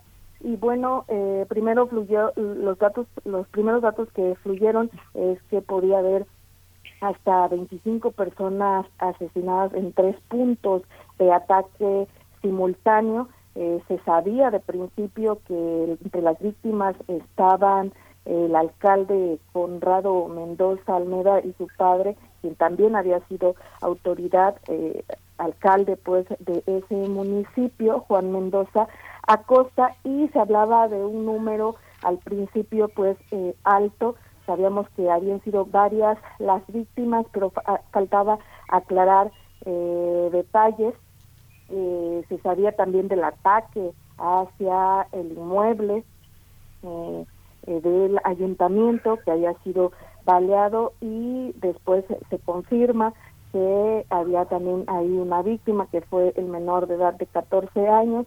Eh, era había un, al principio una confusión de si esta eh, este ataque había sido en la casa directa del alcalde, después se supo que fue un domicilio particular donde ya eh, se había convocado a una reunión con un grupo bastante cercano al alcalde, pero que también eran eh, servidores públicos y eh, pues con, con las horas, con, con el tiempo transcurrido, eh, eh, se supo que lo habían habían convocado y que además quien lo había convocado pues había cerciorado de que estos servidores públicos que tomaban decisiones en cuanto al tema de la seguridad estuvieran en ese lugar. Ustedes han conocido que han surgido eh, pues alguna información oficial, que por ejemplo la información oficial solamente reconoce 20 víctimas y en el lugar de los hechos en la cabecera municipal se habla de 23 víctimas y eh, también quiero decir un punto eh, que quizá podamos abordar más adelante, que la única información que ha surgido hasta el momento como eh, fuente del origen de estos hechos, pues tiene que ver con una serie de videos que se han dado a conocer a lo largo de estos días, que no han transcurrido mucho, pero quiero decir que esa única fuente, pues eh, falta eh, un proceso de verificación de autenticidad, pero lo cierto es que las autoridades incluso han considerado esas únicas fuentes como eh, argumentos para sus aristas de investigación, para sus líneas de investigación, pero hay eh, en estos momentos esos videos en los que aparentemente se responden estos grupos armados, estos grupos criminales que están asentados en, ese en ese lugar eh, pues no hay una autenticidad, una verificación oficial, al menos solamente las autoridades dijeron que iban a confirmarlo, pero hasta el momento no hay una situación este, ya confirmada sobre esos materiales. Marlene Castro, tú estuviste allá, cofundadora y editora de Amapola Periodismo. Cuéntanos cómo, cómo, cómo, cómo lo viviste. Así es, Miguel Ángel, pues eh, ya hace muchos años que en Guerrero, pues no podemos hacer una cobertura como antes lo hacíamos en lo individual. Eh, eh, formamos grupos de reporteros, de reporteras, cuando hay necesidad de ir a hacer alguna cobertura en alguna algún municipio cercano o lejano a la capital del estado. En esta ocasión, eh, pues estos hechos ocurrieron el miércoles 5 de, de, octubre alrededor de la una de la tarde. Nosotros comenzamos a organizarnos y salimos hasta el otro día a las 5 de la mañana. Salimos de aquí de la capital, un total de 14 reporteros y reporteras. Ya tiene muchos años, eh, eh, insisto, repito, en que esto de las coberturas periodísticas es así. Por la cuestión de la seguridad, eh, es para garantizar que regresemos. Entonces, en esta en este escenario, así se dan las coberturas. Las coberturas están siempre cargadas de independientemente, aparte de que vamos así bastantes, eh, también están cargadas pues de esta tensión y de este nerviosismo de que qué nos puede ocurrir en el camino, qué nos puede ocurrir cuando estamos en la cobertura, qué nos puede ocurrir de regreso de la cobertura. En el 2017 eh, ocurrió a los unos compañeros que fueron a hacer una cobertura precisamente a esa misma región, que de regreso, ya que habían hecho la cobertura, de regreso fueron interceptados por un grupo del crimen organizado y les quitaron todo su material eh, que obtuvieron ahí Además, se llevaron el susto de su vida. Hasta el momento varios compañeros tienen secuelas eh, de, en su salud por ese momento de shock que les tocó vivir. Así es que esas coberturas pues siempre son así. Bueno, llegamos, nos fuimos a las 5 de la mañana, llegamos alrededor de las 11 a San Miguel Totolapan. Eh, para ese momento eh, ya comenzaba a salir la gente de sus de sus casas después del ataque. La información que tuvimos eh, por algunos por algunos contactos que hay, en, hay ahí en ese municipio, la gente se encerró. Se encerró completamente y no salió. Y ya el otro día, cuando nosotros llegamos a las 11, empezaba la gente otra vez a salir a salir de sus casas eh, algunos eh, por primera vez después del ataque, pues salieron al, al Zócalo y a ver, y estaban impresionados como nosotros, pues de ver las condiciones en las quedó, en las que quedó el edificio del ayuntamiento. Yo creo que si había unos 300 casquillos tirados en al frente y a los costados, eh, a lo mejor estoy siendo bastante conservadora con los con, con los números. O sea, el, el edificio quedó eh, perforado por los tres costados, los tres lados que uno podía es, ver. Eh, y bueno, además, bueno, cuando nosotros llegamos, pues obviamente ya fue el otro día, ya ya habían levantado los cadáveres, algunos cadáveres los levantaron la, la, la gente, sus familiares se enteraron, fueron al lugar, se llevaron a sus muertos y algunos, por ejemplo, los los cadáveres del, del alcalde y de su papá se los llevaron de autoridades porque los trasladaron a, a Ciudad Altamirano a practicar la necropsia de ley. Eh, aunque ya comenzaba a circular la población en San Miguel Totolapan, pues, seguía habiendo un ambiente de una tensión oh, terrible, sí, o sea, de, de mucho miedo, mucho nerviosismo. Y bueno, nosotros, reporteras, reporteros, en esta cobertura, pues digamos que esta misma, esta cobija que, que nos proporcionamos cuando es alguna cobertura, y estamos varios, muchos, pues es, eh, juega a favor y en contra.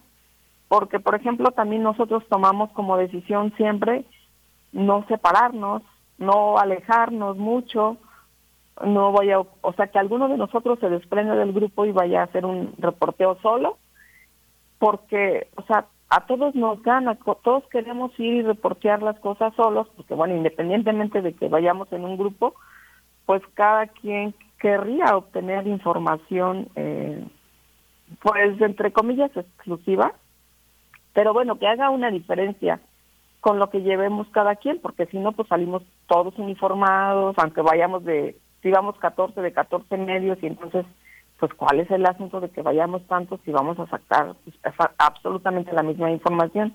Pero bueno, eso no es posible porque eh, por esta situación, bueno, ahí así, yo yo me acordaba de los de las imágenes de la película esta de los Minions, ¿no? Que van así en bola, y vamos a un lado todos, y vamos a otro lado. Y te digo, juega a favor y en contra porque en una situación de tensión, de nerviosismo, de desconfianza, un grupo de reporteros, así en bola, nos acercamos a una a unas personas y les queremos preguntar algo, pues obviamente pues, eh, no van a, compartir esa información eh, con tanta gente eh, frente a ellos preguntándoles. Pero también este mucha en muchos momentos, por seguridad, pues uno no puede reportear. Tú vete por tu lado, tú vete para allá, tú vete para allá. No, o sea, es un reporteo colectivo, ¿sí? Y, y son eh, coberturas que hace tiempo ya se hacen así. Ya, ya dejamos eh, atrás esos momentos en los que pasa algo, pasaba algo en alguna en algún municipio, en alguna comunidad alejada, eh, no sé, no importaba. Eh, en mi caso, por ejemplo, particularmente yo, Marlene Castro, yo no esperaba organizarme con ningún compañero, yo eh, me iba en el transporte público, sin importar a veces si fueran cuatro o cinco horas de diferencia, transporte público, y a veces sabiendo que, no hay transporte público para ciertos lugares y uno tiene que estar en la carretera esperando un RAI para llegar a esta comunidad y pues ahora ya no, eso ya no es posible. Entonces, bueno, hicimos esa cobertura ahí en, San Miguel Totolapan, mucho nerviosismo, desconfianza, incertidumbre, pero además mucho dolor, porque era el día en que pues ya eh, habían velado algunas, algunas de las víctimas y empezaba el momento de llevarlos al panteón a enterrar. Y entonces repiqueteaban las campanas de la iglesia anunciando que había un, un cortejo fúnebre que iba al, al panteón. Y bueno, el, el pueblo en esa en ese día de duelo pues amaneció silencioso, un silencio terrible y entonces estos estos em, cortejos con la gente con su dolor llorando pues eran perceptibles aunque no estuviéramos ahí en, en esa calle o en esa cuadra en ese momento pues se percibían a donde estuviéramos. No es una no es un municipio no es una cabecera grande es una cabecera pequeña. Entonces eh, llantos desconfianza dolor y luego el asunto es de de esta cuestión del miedo porque luego cuando ocurren hechos así y cuando la gente entierra a sus a sus familiares pues en otros momentos, en otros lugares eh, ha ocurrido que llegan otra vez los eh, grupos eh, que llevaron a cabo esa esa masacre y vuelven a donde están la gente con sus duelos y otra vez este se generan otros otro ataque entonces fue una una cobertura pues así como ya son estas coberturas desde hace tiempo, desafortunadamente en Guerrero y pues en varias partes del país.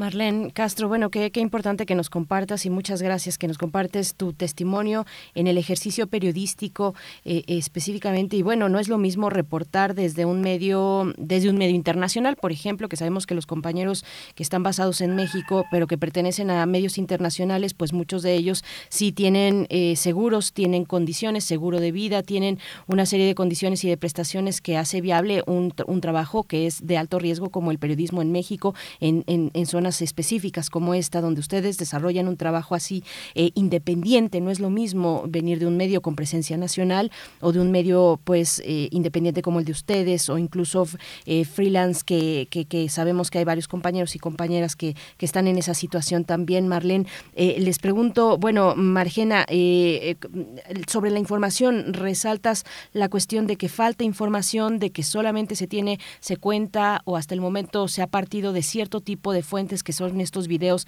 que hemos visto eh, a lo largo de estos días. Eh, el video, este mensaje, este primer mensaje muy complicado, muy, muy extraño en condiciones, pues ahí con este, este sujeto, José Alfredo Hurtado, al que, a quien apodan el Fresa, pues contando de la situación ahí en la sala de su casa, descalzo en, la, en toda la comodidad. Bueno, no sé si sea su casa o no, parecía eh, su casa, pero, pero cuéntanos qué, en términos de información, qué ha comunicado Margena eh, cuál ha sido la efectividad del trabajo que está realizando la Mesa de Coordinación para la Construcción de Paz, donde intervienen eh, o se conjuntan ahí autoridades civiles, autoridades militares, bueno, gobierno estatal y federal también, Margena. Sí, fíjense que eh, es eh, un punto muy importante porque justamente de las autoridades no ha habido una información crucial, esencial, que nos permita saber cuál es el origen y por qué ocurrieron estos hechos o esta masacre en San Miguel Totolapan. Debo decir que la primera reacción eh, de las autoridades estatales fue de la gobernadora muchísimas horas después para decir que el caso no iba a quedar impune y que iba a haber justicia, pero en cuanto a los hallazgos, pues no había nada y hasta el momento no ha habido nada que nos permita tener eh, de manera institucional una versión eh, confiable, creíble sobre el origen, insisto, de eh, los hechos de San Miguel Totolapan. Después hubo una eh, información, o la primera información que se tuvo fue del subsecretario de Seguridad Federal, eh, Ricardo Mejía Verdeja, que esto lo hizo en la mañanera del 6 de octubre, en la conferencia mañanera del presidente del 6 de octubre, donde eh, sin dar explicación solamente hubo un asunto, una posición de suposición, habló del contexto de la Tierra Caliente, donde ya Marlene nos da bastantes datos que nos permiten ilustrar cuál es la situación, no solamente eh, para los periodistas, que también hay periodistas en la región, pero que también están en esta situación de indefensión y de vulnerabilidad mayor a quienes podemos estar en eh, otras ciudades y que podemos viajar. Eso también es muy importante anotarlo eh, en la situación de mayor vulnerabilidad de periodistas que también están en, en esas regiones, pero eh, insistir de los habitantes en general y empieza a hablar de una situación de suposición porque no explica, solo supone de un contexto que existe en eh, San Miguel Totolapan y habla de que los hechos ocurren en una situación de disputa de grupos criminales, una narrativa que han repetido las autoridades a lo largo de los años y que no importa cuál sea el hecho, simplemente es una versión que se viene repitiendo incluso desde la estrategia eh, de seguridad con la que justifican incluso en el, ah, en el gobierno de Calderón eh, la supuesta guerra contra el narcotráfico. ¿no? La misma narrativa insiste en que hay un contexto de criminalidad y de confrontación de grupos y el, subsecretario de Seguridad Federal habla de la aparición de un primer video, eh, dice que lo están que lo autentifican pero eh, ya lo pone en la discusión, lo pone en la mesa, que habría de considerarse ese, e, ese video donde un supuesto grupo, eh, y que dice que son los tequileros, eh, se adjudican un asesinato de un funcionario que había ocurrido unos días antes. Ese es el primer video, habla de una autentificación que hacen, pero ya lo pone como una posible fuente para una nueva línea de investigación sobre que ese asesinato de un funcionario ocurrido apenas unos días antes, un funcionario del gobierno del alcalde asesinado, pues habría de considerarse para que ya eh, ese, ese hecho que primero se había considerado que era un accidente automovilístico, pues ahora se ha investigado como homicidio. Debo decirte que ese material, decirles que ese material, pues solamente son unos hombres que aparecen y que dicen eh, que son eh, los responsables de ese hecho que ocurrió, pero, pero, pero no hay ningún otro elemento que nos haga confirmar o que nos confirme que ese material es verídico y que además que digan que son las personas quienes dicen que son, ¿no? Después salen otros otros videos de este, de este hombre eh, apodado El Fresa, donde habla de que de que el, atentado o la masacre estaba dirigida hacia él y hacia el alcalde y su familia y empieza a cortar una serie de hechos eh, que ocurrieron como el hecho de que dice que él eh, siguió después a los responsables de la masacre y que terminó con esas personas que cometieron el ataque o los ataques en San Miguel Totolapan. Desde las autoridades no ha habido ninguna confirmación de ese hecho, ni mucho menos que hubiera más víctimas ese día en la región de la Tierra Caliente. Oficialmente no hay no hay nada. Eh, también habla de otras tantas cosas que ocurren y que dicen que, que que él estaba a punto de bajar cuando ocurrieron esos hechos y después aparece otro video de otra vez de los supuestos tequileros diciendo que es mentira ese primer video donde ellos se adjudican el asesinato de, del funcionario municipal y empiezan a cuestionar lo que había dicho este hombre apodado el preso, quienes lo reconocen por, como el preso porque la documentación que hicieron los compañeros reporteros de ese día de reportería del 6 de octubre allá, en San Miguel de Tolapan lo ubican, lo reconocen los habitantes y dicen que sí eh, es él y eh, este último video empieza a cuestionar lo que dice y le atribuyen el atentado a em, a este hombre y a quienes integran aparentemente el grupo criminal que él y, su, su, supuesto hermano encabezan. Entonces esta situación se ha vuelto, eh, digamos, un asunto de contestarse a partir de los videos y las autoridades han retomado estos estos videos en un texto reciente que publicamos hacemos ese recuento y decimos que por ejemplo en el caso de la fiscal habla de que también se van a autentificar eh, los videos, pero en particular sobre el, el material donde sale este hombre apodado como el presa, pues dice que eso les podría dar indicios para una nueva línea de investigación, pero hasta el momento una, una información eh, oficial, formal, eh, creíble, eh, sostenida pues en evidencias no hay de parte de las autoridades sobre el origen de estos hechos, solamente está basada en este tipo de materiales que, insisto, pues tiene que ver con una narrativa que siempre han insistido las autoridades de los hechos eh, a partir de la suposición, no de la explicación, y que eso pues hace obviar las responsabilidades que tienen las autoridades y que no expliquen y que no investiguen a, a partir de hechos que son tan fuertes como los que ocurrieron en San Miguel Totolaco.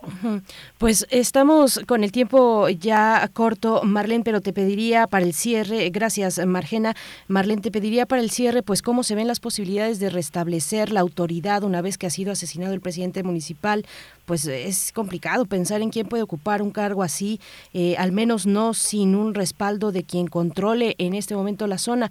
¿Cómo lo ves, cómo lo ves tú? Eh, ¿qué, ¿qué, se sabe hasta, hasta el momento, Marlene? Pues para restablecer las condiciones, eh, pues entre comillas, de normalidad de una comunidad que ha sido golpeada con esta violencia.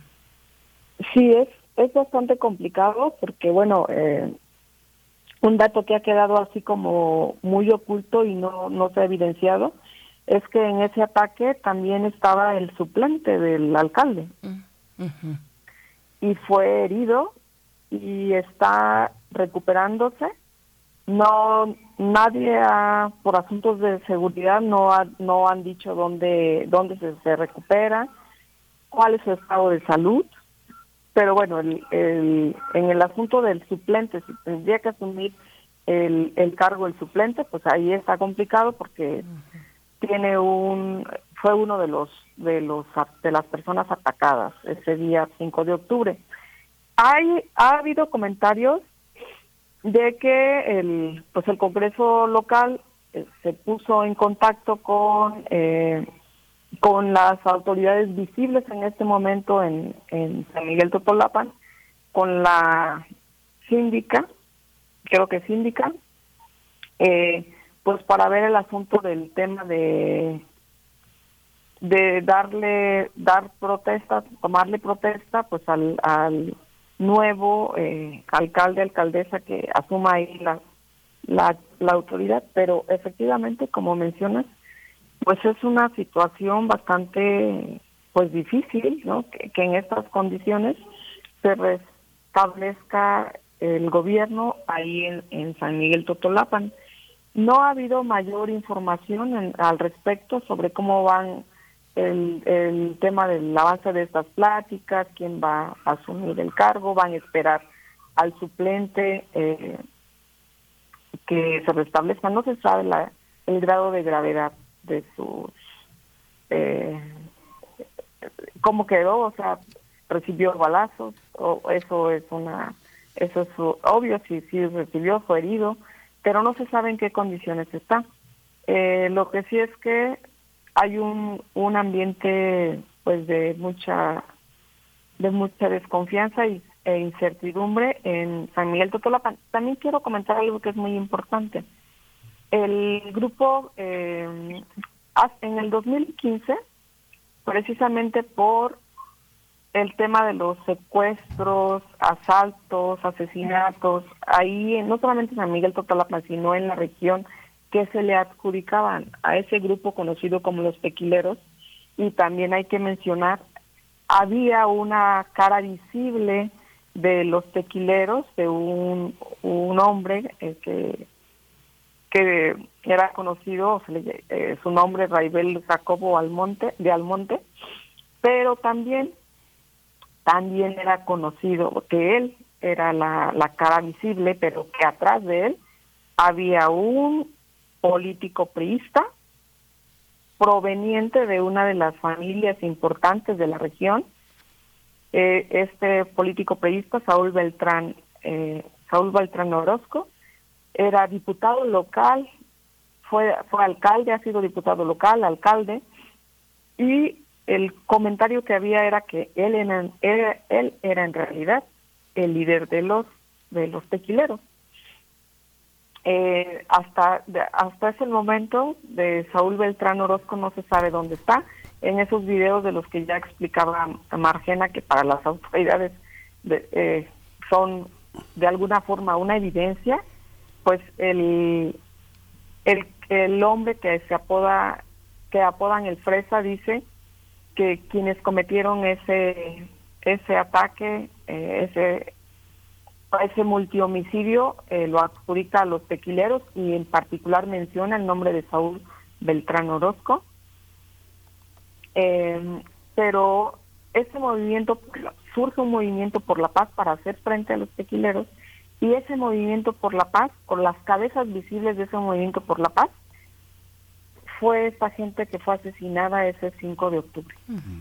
Entonces, eh, eh, con esa cobertura que le daba a la población ese movimiento por la paz, pues accionaban. Y ahora, eh, sin, ningún dirigente, los dirigentes de ese, las cabezas de ese movimiento por la paz era el alcalde, Conrado, eh, y su papá Juan Sánchez. Esas eran las cabezas visibles. Entonces eh, queda esta situación así y pues es una una un momento muy muy muy difícil y complicado para todos los habitantes para los habitantes en San Miguel Totolapan en general. Sí, pues muchísimas gracias a las dos. Yo creo que hay que echarle un ojo a Amapola, a Amapola eh, Periodismo, amapolaperiodismo.com, porque hay muchísimos temas que no tocamos aquí, pero que es importante que nuestros radioescuchas eh, sigan, como el tema de la Guardia Nacional eh, y los presidentes municipales, que es un tema que está amplificado a lo largo de todo este trabajo. Guerrero es un mirador que permite que el periodismo que ustedes hacen sea inspirador y que ponga problemas que pues están en todo el país. Muchísimas gracias Margena de la O, Marlene Castro, gracias por estar con nosotros esta mañana. Gracias, gracias a ustedes. Gracias, a ustedes. Buen día. Buen día. Muchas gracias. Eh, bueno, cuídense, cuídense en este trabajo periodístico de un grupo de periodistas muy, muy valiente, muy valioso también. No se tendría que ser valiente, pero se es.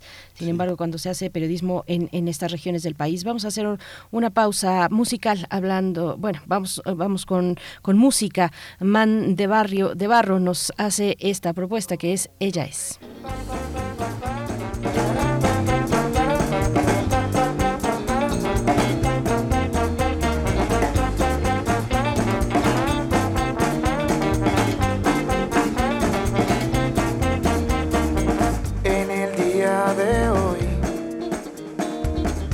Sintiendo que algo se acercó, entro a mi habitación. Un esqueleto sonriendo.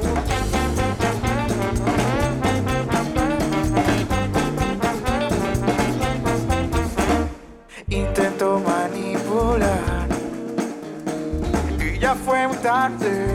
Sé lo que haces, me quiso criticar no se dio cuenta lo que le espera. Aventuras, buenos tiempos, distraen los insectos de lo que se viene. No se detiene, las murallas o cortinas, en las murallas cuando caen encima hay frases de la gente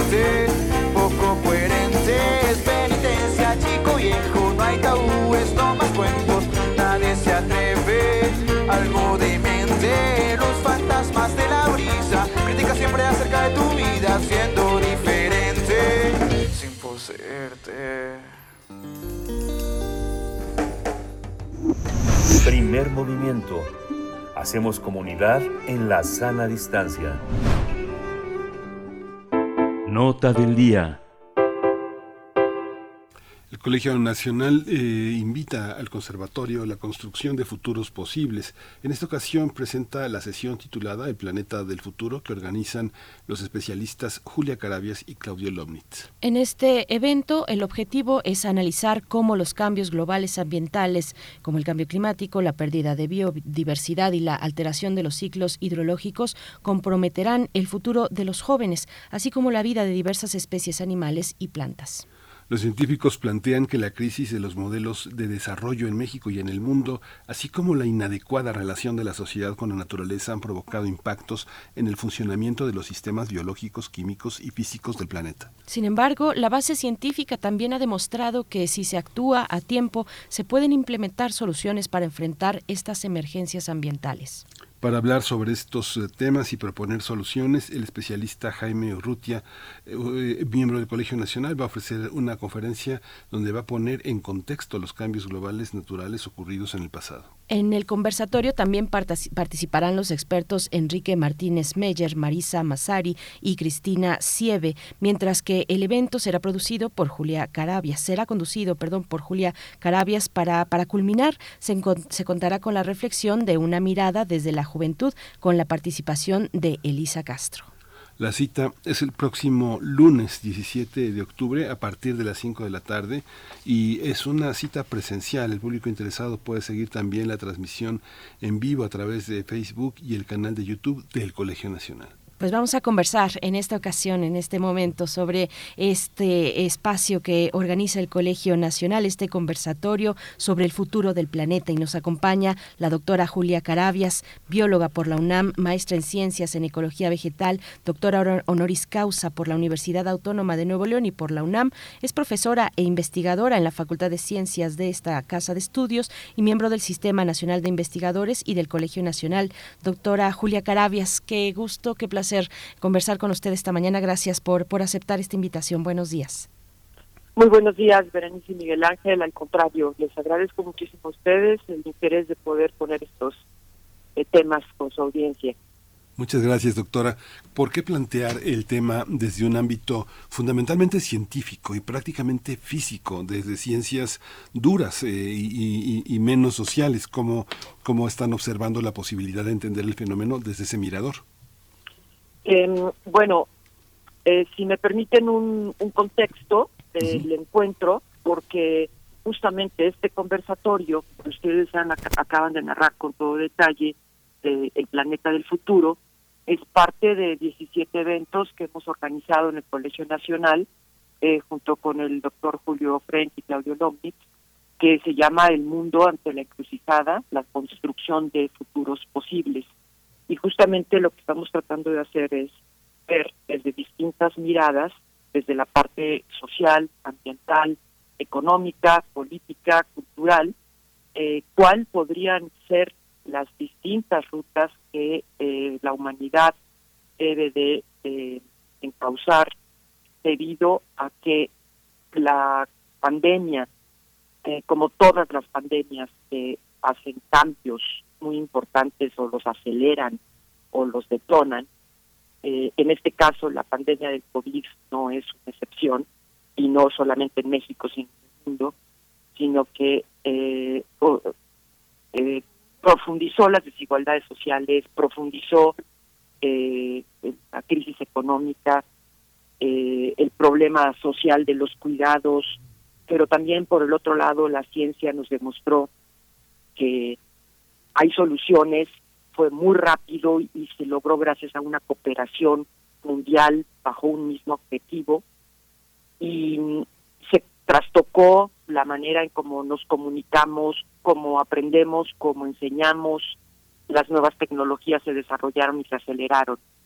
Pero todo esto tiene un componente clave y es que eh, esta pandemia, junto con otras en el pasado y las que puedan venir, nos está visibilizando algo que no quedaba claro, que era, tenemos los humanos una muy mala relación con la naturaleza.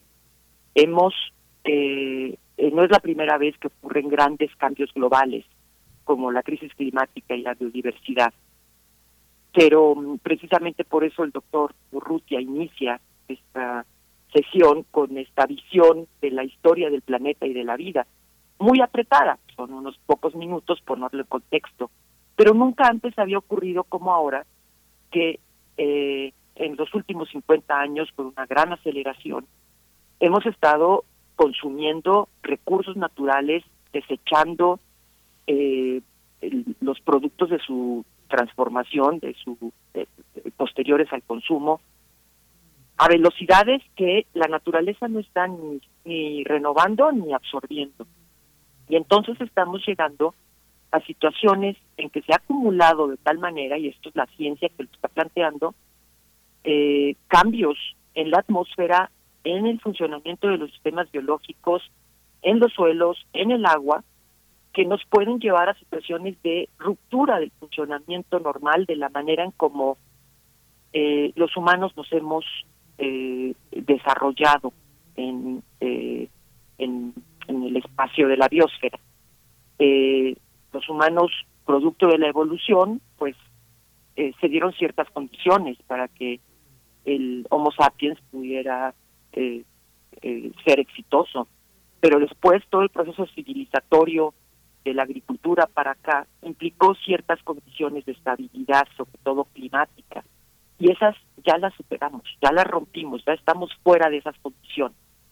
Entonces vamos a revisar con Enrique Martínez, doctor del, Instituto de Biología, eh, cuáles son esas tendencias, a dónde nos está llevando ese cambio climático y la pérdida de la biodiversidad.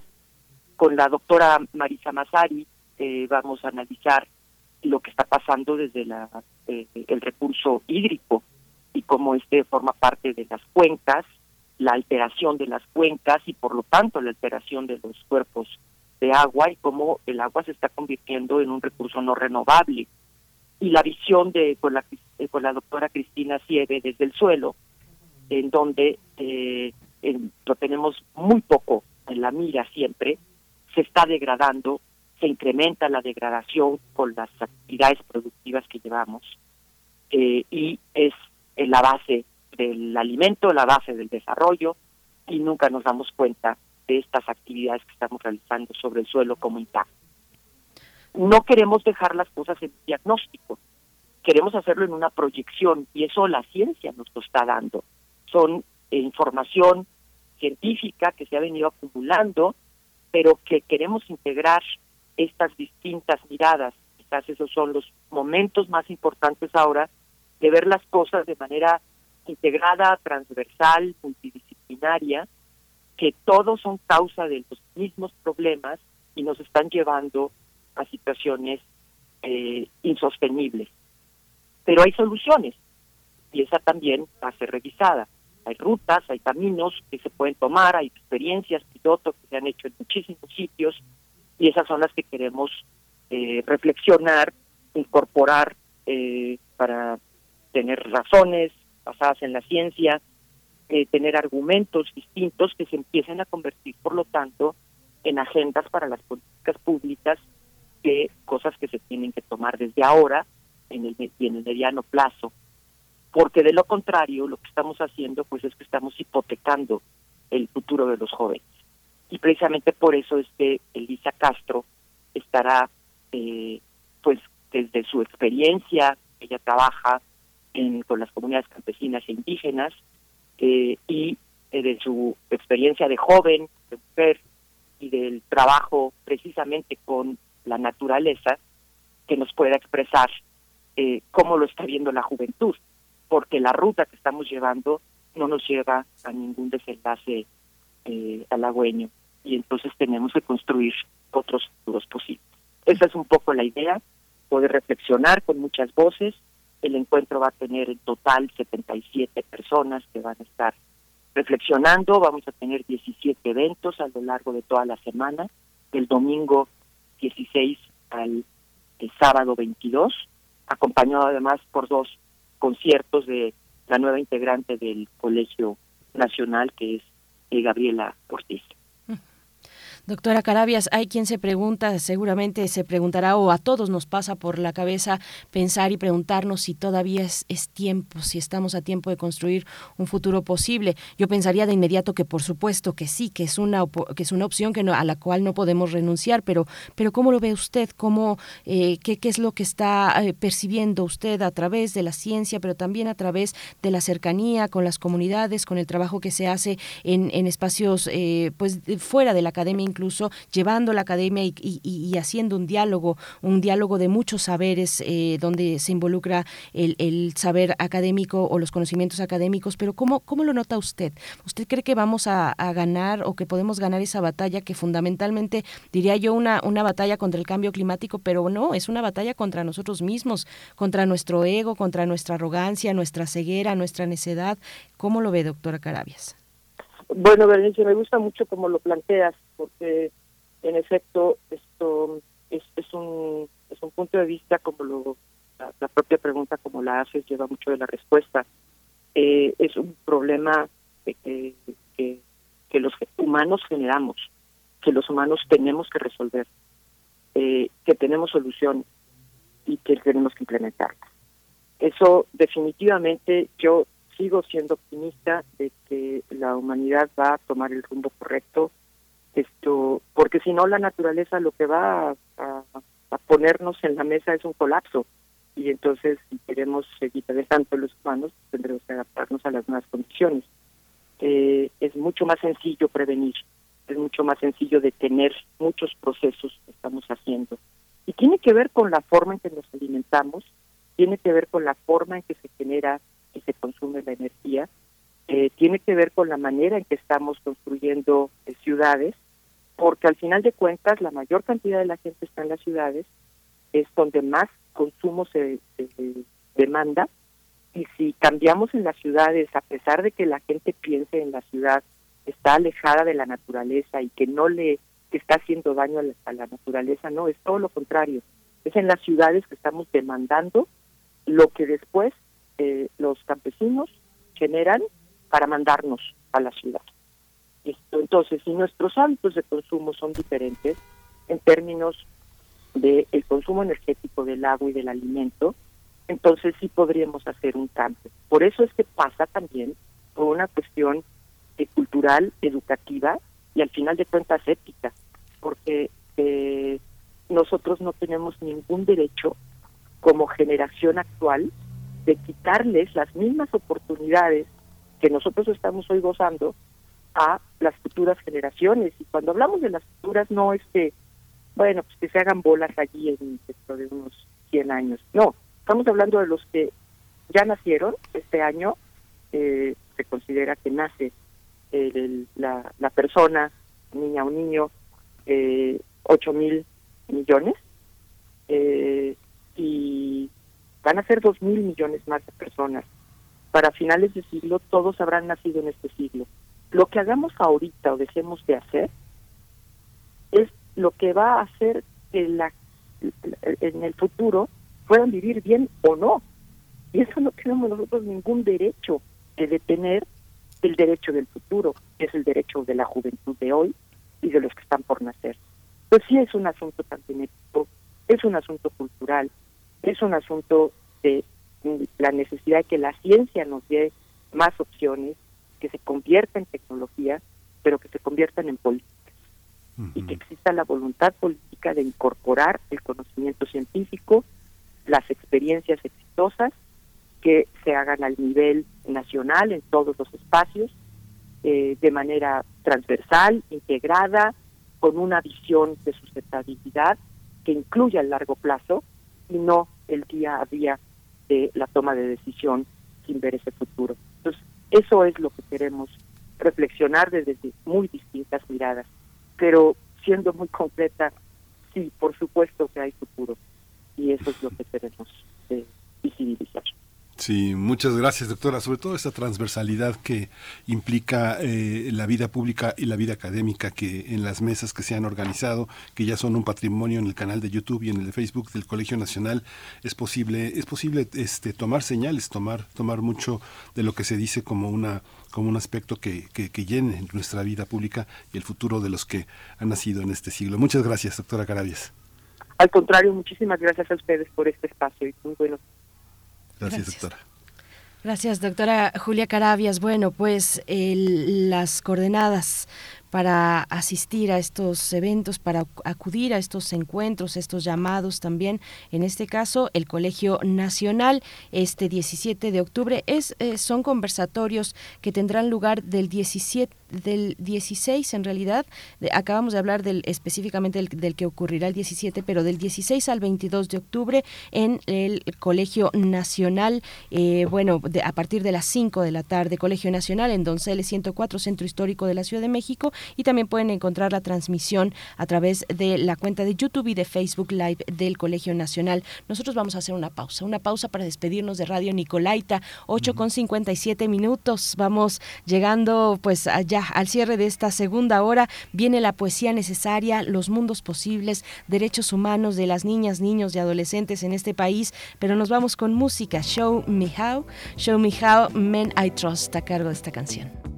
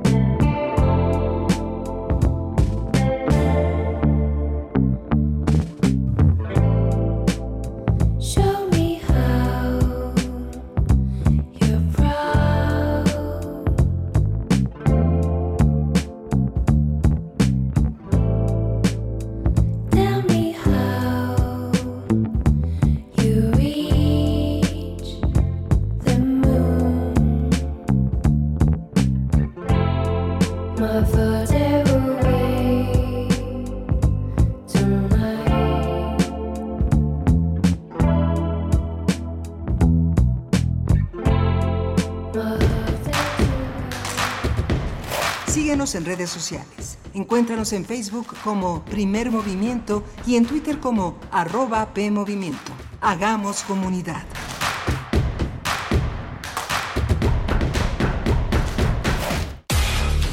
En la vida cotidiana se reflejan las problemáticas sociales, con diferentes causas y consecuencias. Pensemos juntas y juntos las posibles soluciones. Vida cotidiana Análisis de nuestro día a día. Viernes a las 16 horas, después del corte informativo. Si sucede a nuestro alrededor, es importante. Radio UNAM, Experiencia Sonora. Creemos en un mundo donde se escucha toda la música. Toda la música. Donde el conocimiento esté abierto al mundo donde se ame de todas las formas. Ese mundo es posible y vamos a pelear por él. Resistencia modulada. De lunes a viernes, de las 20 a las 23 horas, por el 96.1 de FM, Radio UNAM. Experiencia sonora. Las niñas, niños y adolescentes de México tenemos un superpoder. No, no es volar, ni una supervelocidad. Nuestro superpoder es que nuestra voz se escuche en todo México ¿Y sabes para qué nos sirve? Para que quienes toman decisiones en este país nos escuchen y juntos podamos moldear un mejor futuro.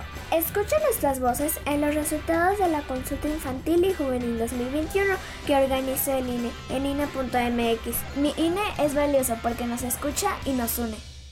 Es la hora de la verdad, la prueba reina del sabor y la salud. Y arrancan. Ni las trampas del Chescolín detienen al elotito. La fresa toma la delantera con su potencia natural. La media naranja reparte cariñitos.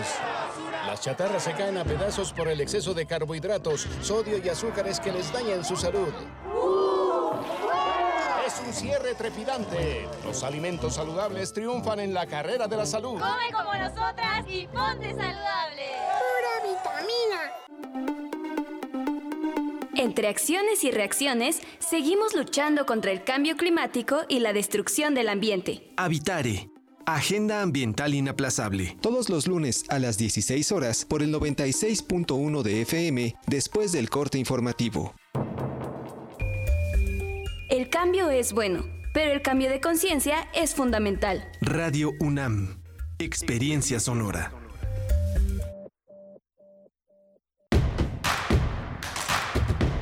Encuentra la música de primer movimiento día a día en el Spotify de Radio UNAM y agréganos a tus favoritos.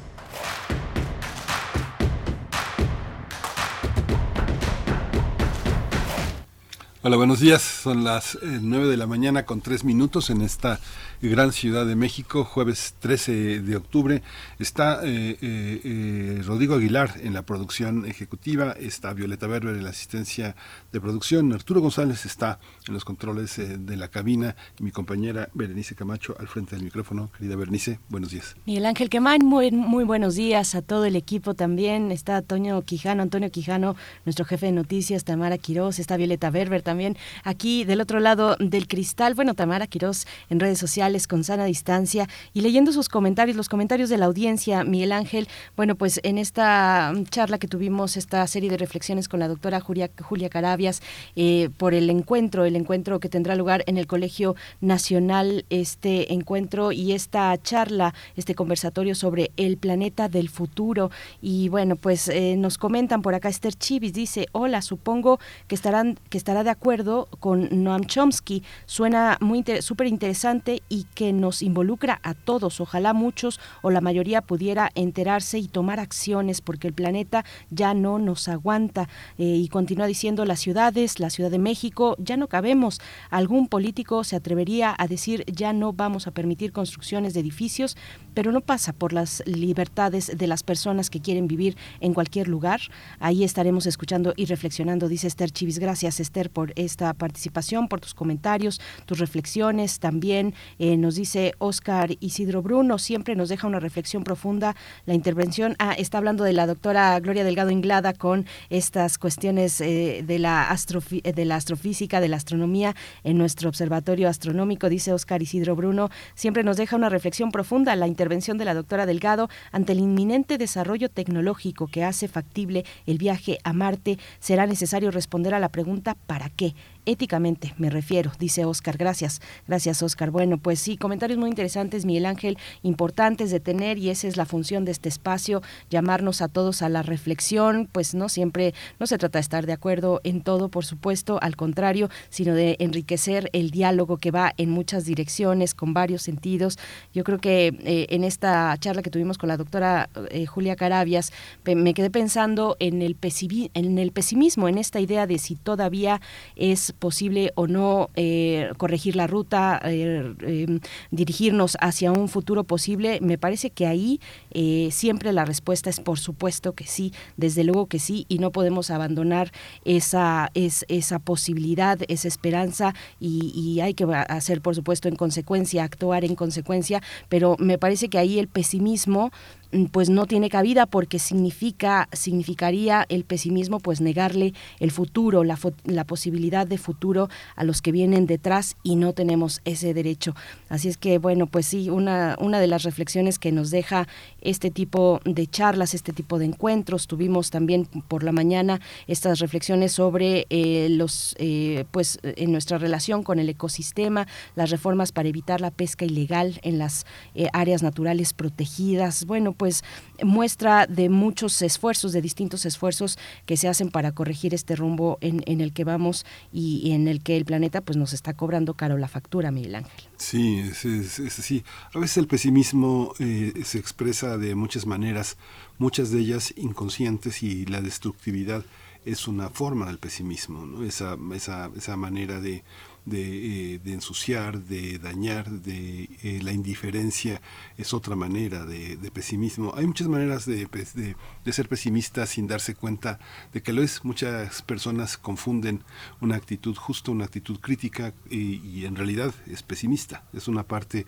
en la que la vitalidad, eh, la compasión, el acercamiento a los demás, el humanismo es una manera de de combatirlo y de acercarse a esta vitalidad que es el futuro, porque el futuro es para los otros, es para los otros. Nosotros eh, vivimos en un, en, un presente que incluye el futuro de los otros, así que esta manera de hacer comunidades es, es importante pensar en, la, en, las personas que vienen y que, como dijo Julia Carabias, a final de siglo todos habrán nacido en el siglo XXI, que es algo muy interesante. Es obvio, pero es interesante pensarlo porque le da otra dimensión al presente.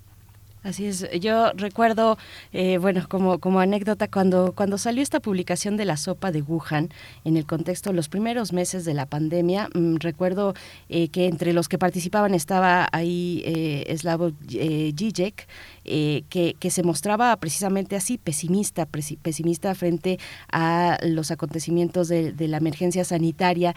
Y, y, recuerdo pues que me surgió esa reflexión precisamente sobre qué fácil, qué fácil es ser pesimista estando pues sentado, siendo un hombre blanco eh, y todo lo que ya sabemos, un académico con ese renombre en tu casa en Europa, eh, pues sí, ser pesimista sí resulta muy fácil, pero cuando te, pero si, si lo ves, por ejemplo, si pones en el contexto de la vida de una mujer, de una mujer latinoamericana en una comunidad rural que tiene que mantener y sacar adelante a más de tres hijos, bueno, pues ahí el pesimismo no tiene cabida, ahí hay que salir a darlo todo cada mañana, cada día eh, y creo que pues nos debemos eh, pues a ese tipo de reflexiones observar esos otros panoramas donde las cosas pues no, no hay una eh, no hay opción tampoco, no hay opción, no se puede uno pues echar la cola al hombro y decir no pues ya esto esto ya está dicho ya vamos eh, marcados hacia un futuro catastrófico, pues no, no, eh, hay muchas personas que están luchando y creo que ese es, es un reconocimiento finalmente, no, no ser,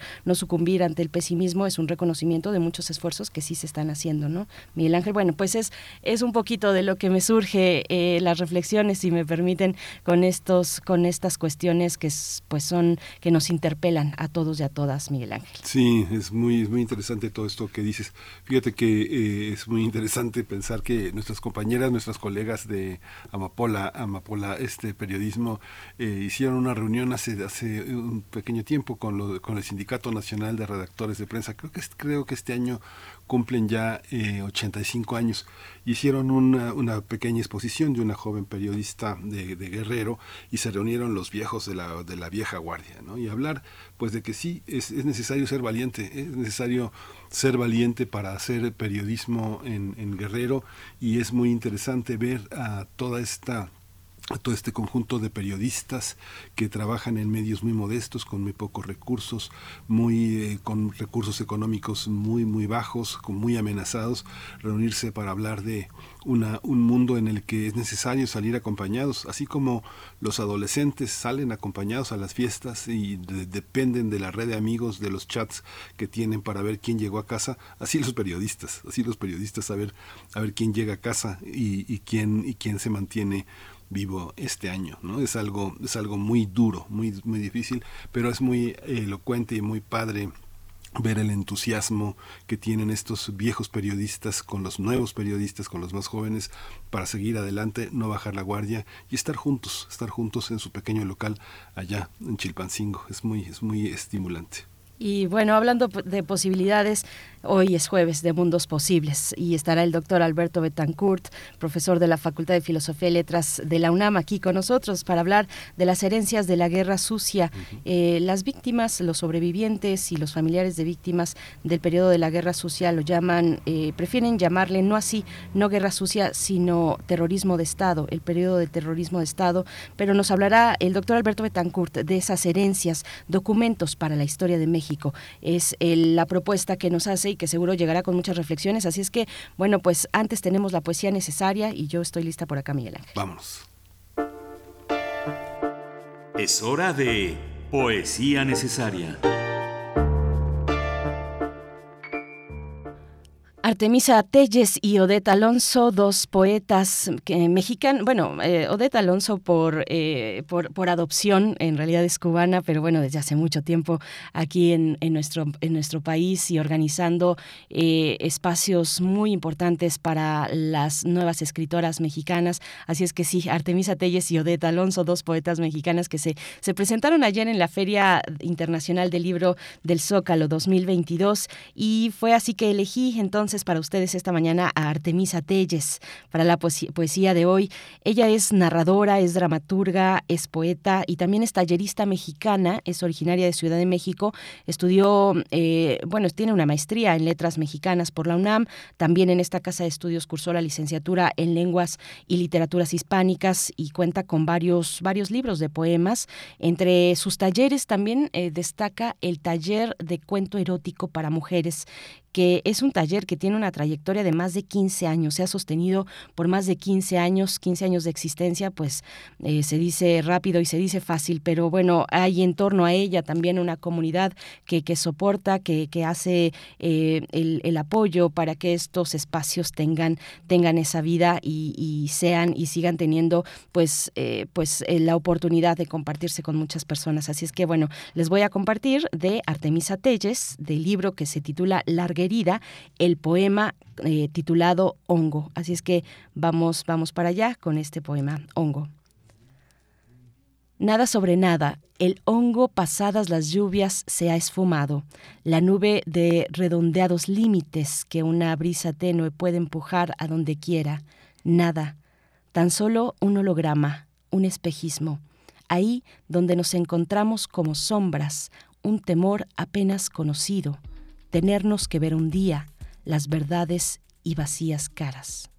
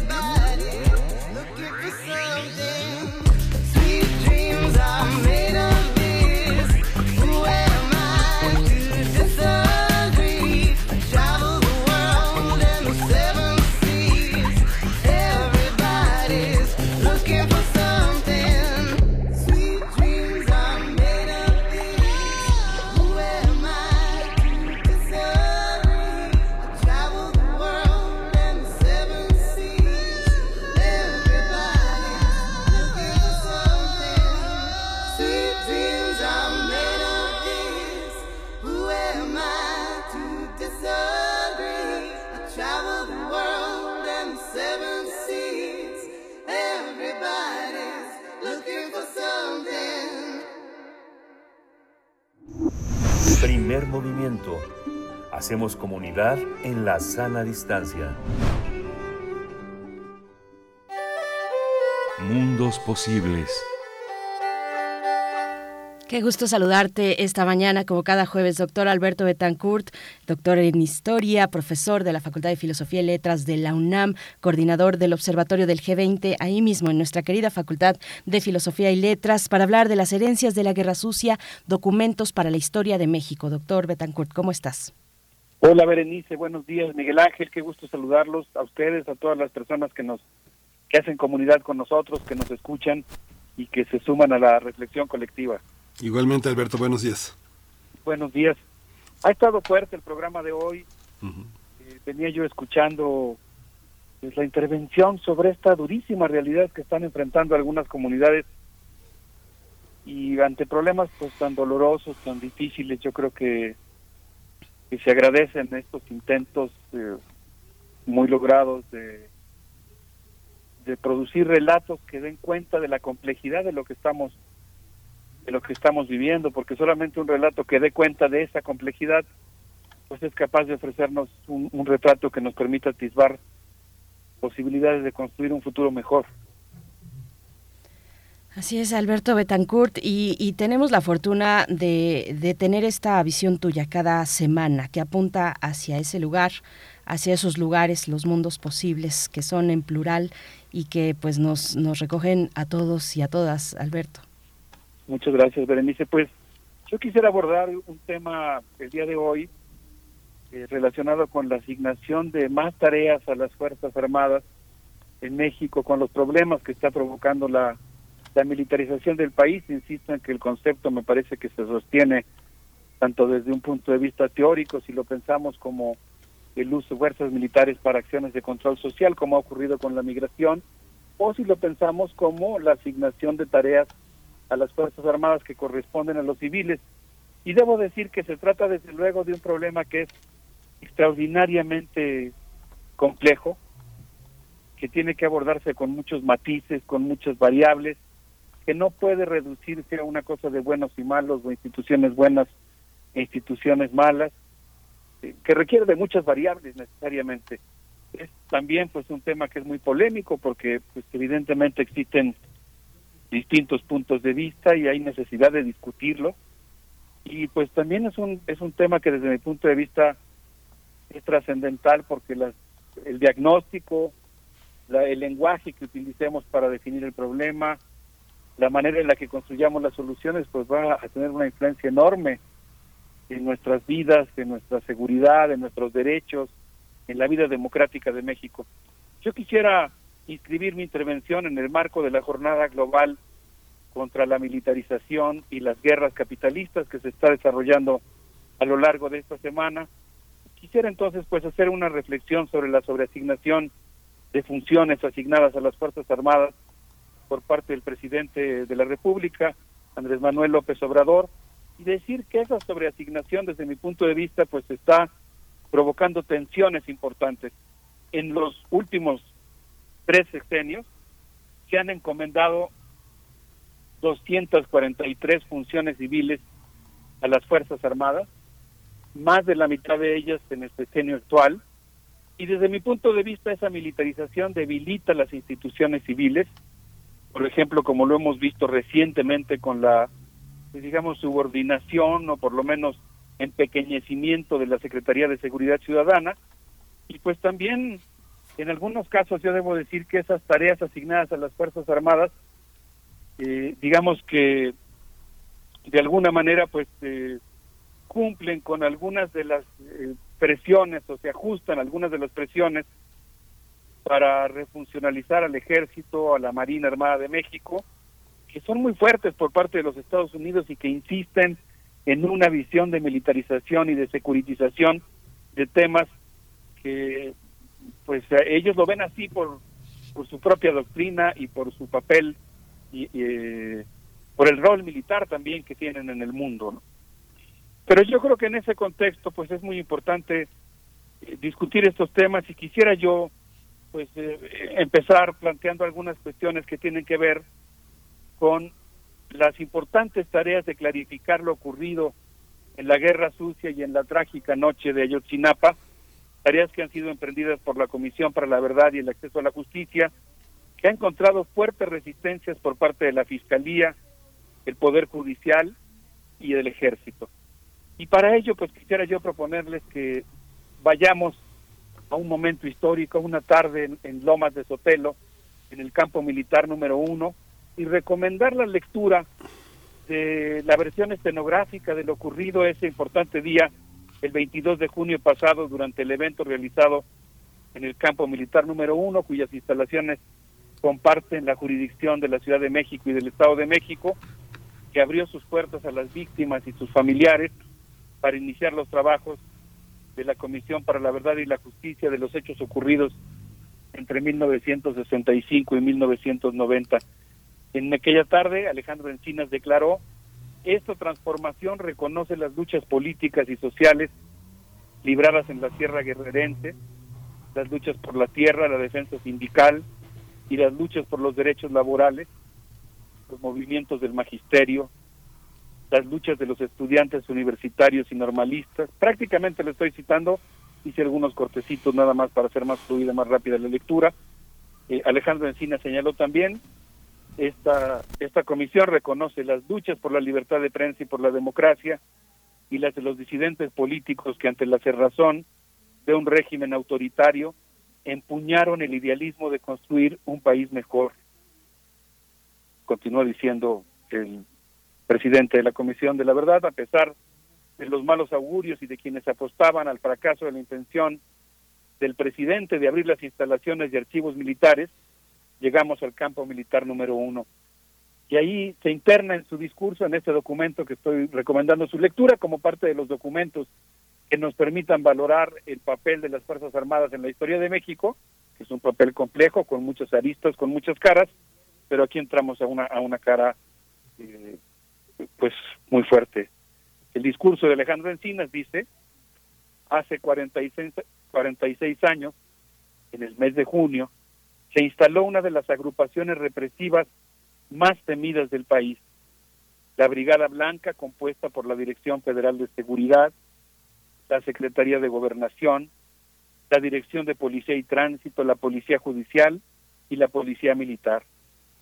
Desde este lugar se implementó el Plan Telaraña, desde esta zona de Lomas de Sotelo, ahora sí lo cito textualmente, sin ningún añadido ni supresión, se emitió un telegrama de, a la 35 zona militar de Guerrero ordenando, y viene una cita dentro del discurso de Alejandro Encinas, él cita el documento. Ratifique ese orden y sentido de incrementar actividades a fin de localizar, hostigar, capturar o exterminar a las gavillas que operan en esta región. El discurso del, de Alejandro Encinas continúa diciendo, en estas instalaciones militares, Amanda Arciniega, Ezequiel Barrientos, Ismael Bracho, Micaela Cabañas, Álvaro Cartagena, Cirilo Cota, Alicia de los Ríos, Hilda Flores, Ramón Galaviz, Leticia Galarza, Manuel Hernández, José Luis Moreno, Elda Narváez y Rafael Ramírez, entre muchos otros, estuvieron detenidos. Se requiere que la Fiscalía General de la República reactive las 245 carpetas de investigación que hoy duermen el sueño de los justos. Un, pues, un discurso realmente escalofriante en el sentido de lo que significó eh, la lucha contra insurgente en esos años. Yo cuando leí la palabra exterminio, ¿no? En, la orden, por cierto que el discurso no aclara de quién es la orden. No, no dice si se trata de un mando militar, si se trata de un mando civil, pero pues obviamente es algo muy fuerte. Eh, posteriormente a la intervención de Alejandro Encinas tomó la palabra familiar de una víctima y dijo, mi nombre es Alicia de los Ríos Merino, estoy aquí porque mi madre, Alicia de los Ríos Merino, fue detenida el 5 de enero de 1978 por elementos de la Brigada Especial y trasladada de manera inmediata a este campo militar número uno.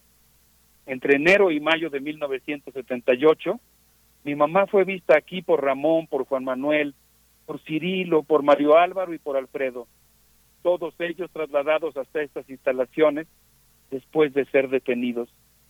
A finales de mayo de 1978, Alicia fue trasladada de aquí a la base militar número 7 en pie de la cuesta en Acapulco Guerrero. A partir de entonces no se supo más de ella. Vale decir que desde esa base despegaba un avión que realizaba los vuelos de la muerte entre las costas de Guerrero y Oaxaca. El caso de mi madre es uno más de mil casos de desapariciones por motivos políticos perpetrados entre 1965 y 1990. Aquí termina la cita de Alicia de los Ríos e inmediatamente después eh, viene una intervención del secretario de Defensa, el general Luis Crescencio Sandoval, quien en su elocución dijo, cumplimos con lealtad en las tareas de investigación, seguimiento, fiscalización, proposición y emisión de informes en busca de la verdad y la conciliación del país, y posteriormente agregó una serie de frases que causó muy diversas reacciones, pero básicamente creo que una sensación de, de inconformidad, de molestia por parte de las víctimas que estaban ahí presentes. El secretario dijo, con orgullo les expreso que el propio mandatario autorizó inscribir los nombres de militares fallecidos con motivo de los hechos del pasado en el monumento a los caídos de las Fuerzas Armadas que se ubica en la Plaza del Servicio a la Patria como un tributo y un sentido homenaje a los soldados que cumplieron con su deber a una costa de su vida. Entonces, eh, pienso que es muy importante leer este documento junto con otros, quizá entre todos tenemos que ir integrando un corpus documental que nos permita ir teniendo claves eh, pues de lo que ha sido la historia de instituciones, por un lado tan importantes eh, como es como son las Fuerzas Armadas.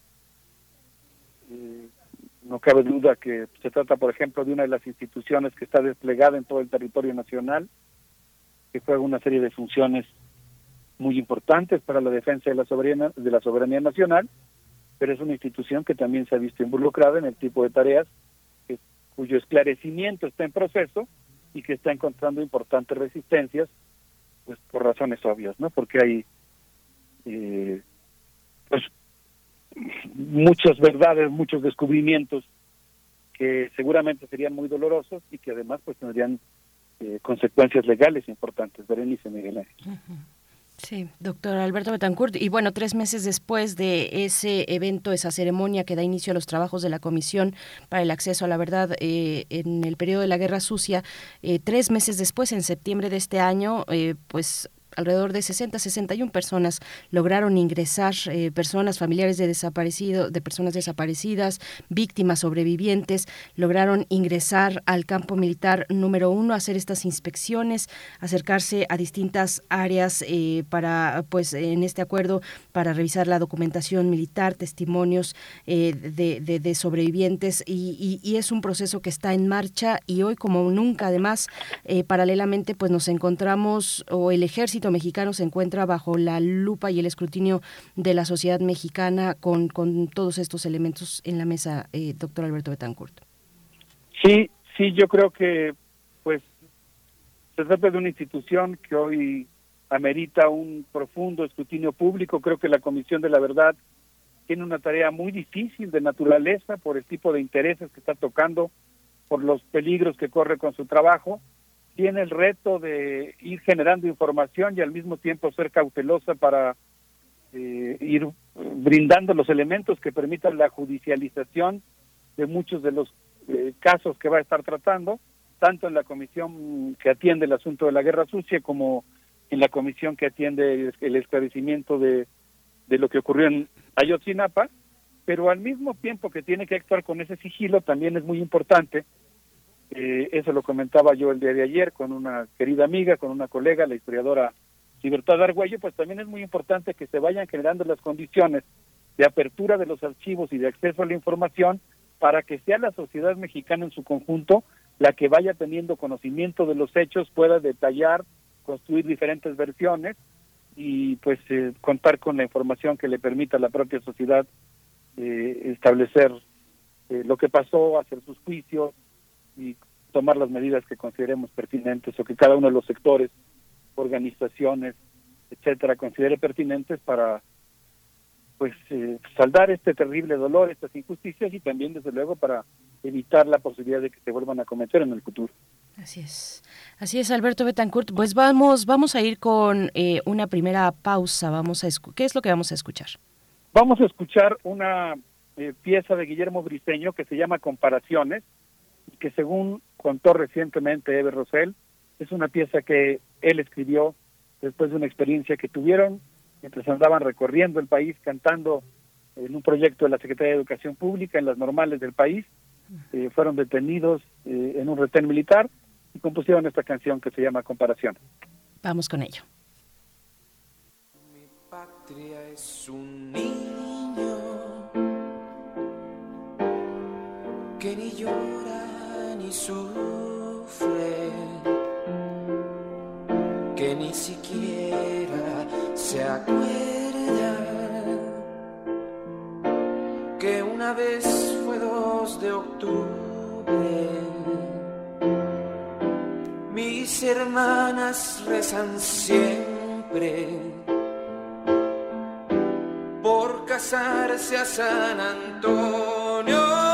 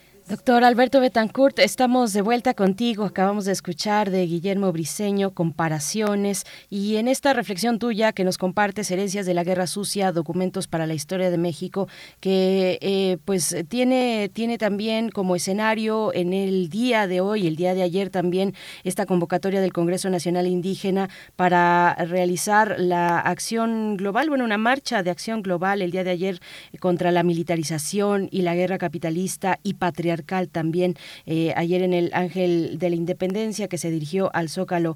El doctor Alberto Betancourt, seguimos escuchando. Sí, me dio mucha emoción, por ejemplo, Berenice, pues eh, saber de la iniciativa de la rodada que se realizó el día de ayer en la noche, que partió, entiendo, del casco del Politécnico eh, y culminó en la ciudad universitaria.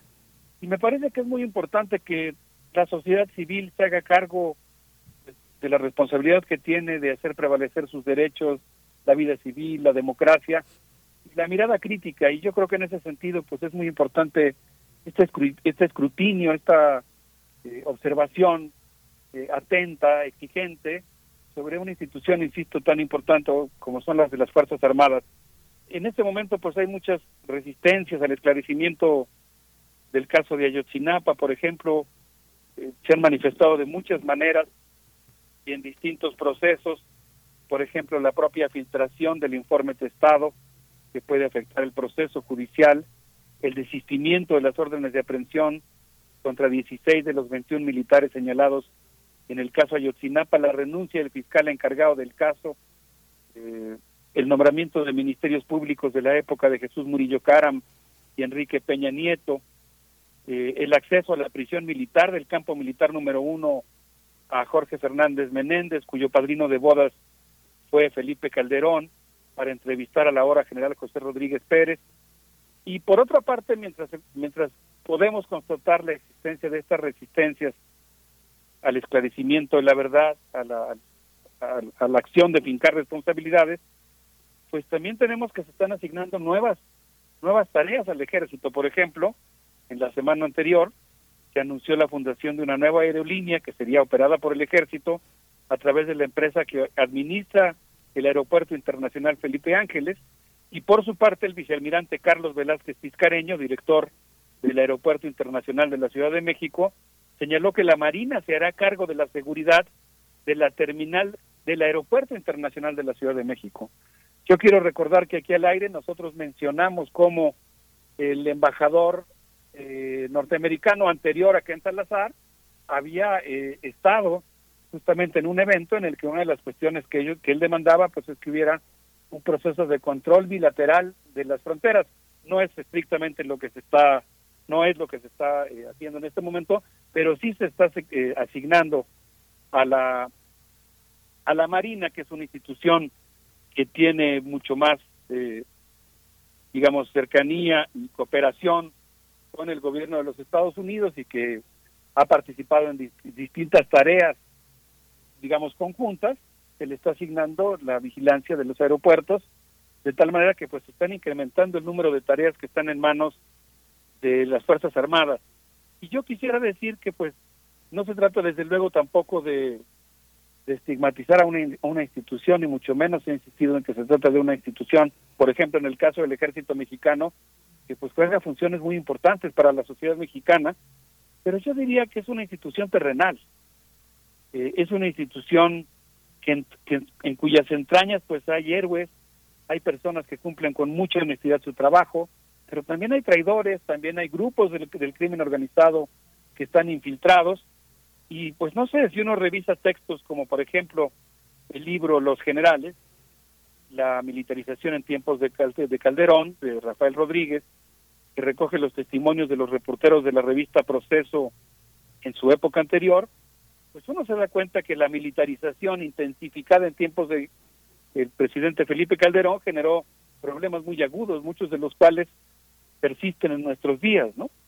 Eh, no sé, militares que cometieron atrocidades, que aprovecharon su impunidad para impulsar negocios ilícitos, desertores de las Fuerzas Armadas que engrosaron las filas de los carteles, eh, de tal manera que pues yo creo que, como, como dice Walter Benjamin, la verdadera imagen del pasado alude al presente y en ese sentido pues nosotros tenemos la tarea de reconstruir qué fue lo que lo que pasó y tenemos la tarea de desmontar algunos de los de los mitos que existen en torno a las Fuerzas Armadas, entre ellos su propia intocabilidad, porque además ahora que están este, desbordadas, digamos, con tantas funciones y en muchos casos invadiendo la competencia del Poder Civil, pues la sociedad también tiene entonces en respuesta que establecer una observación, un estudio muy minucioso, una evaluación de las, acciones que han realizado estas fuerzas.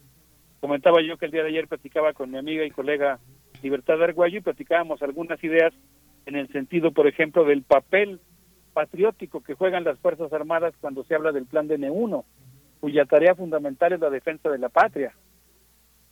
Eh, una tarea que, por cierto, en este momento pues sigue siendo absolutamente vigente ante un escenario en el, en el, en el contexto internacional pues que, requiere de una institución que esté concentrada en eso.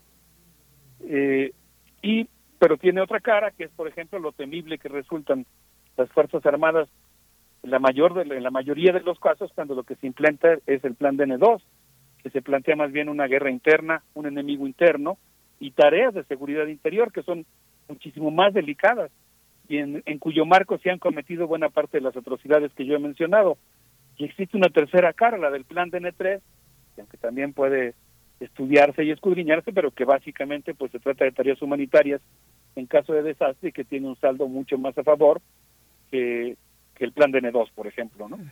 Entonces, Pues creo que también hay que asumir que en el caso particular de la guerra sucia, pues se propiciaron casicazgos cívico-militares y en general, pues que el tema de la militarización ha tendido a propiciar más violencia. En ese contexto, pues yo creo, Berenice Miguel Ángel, se nos acabó el tiempo, pero pues yo creo que es muy importante que la sociedad civil y la izquierda social sigan jugando este papel muy importante de cuestionar la militarización.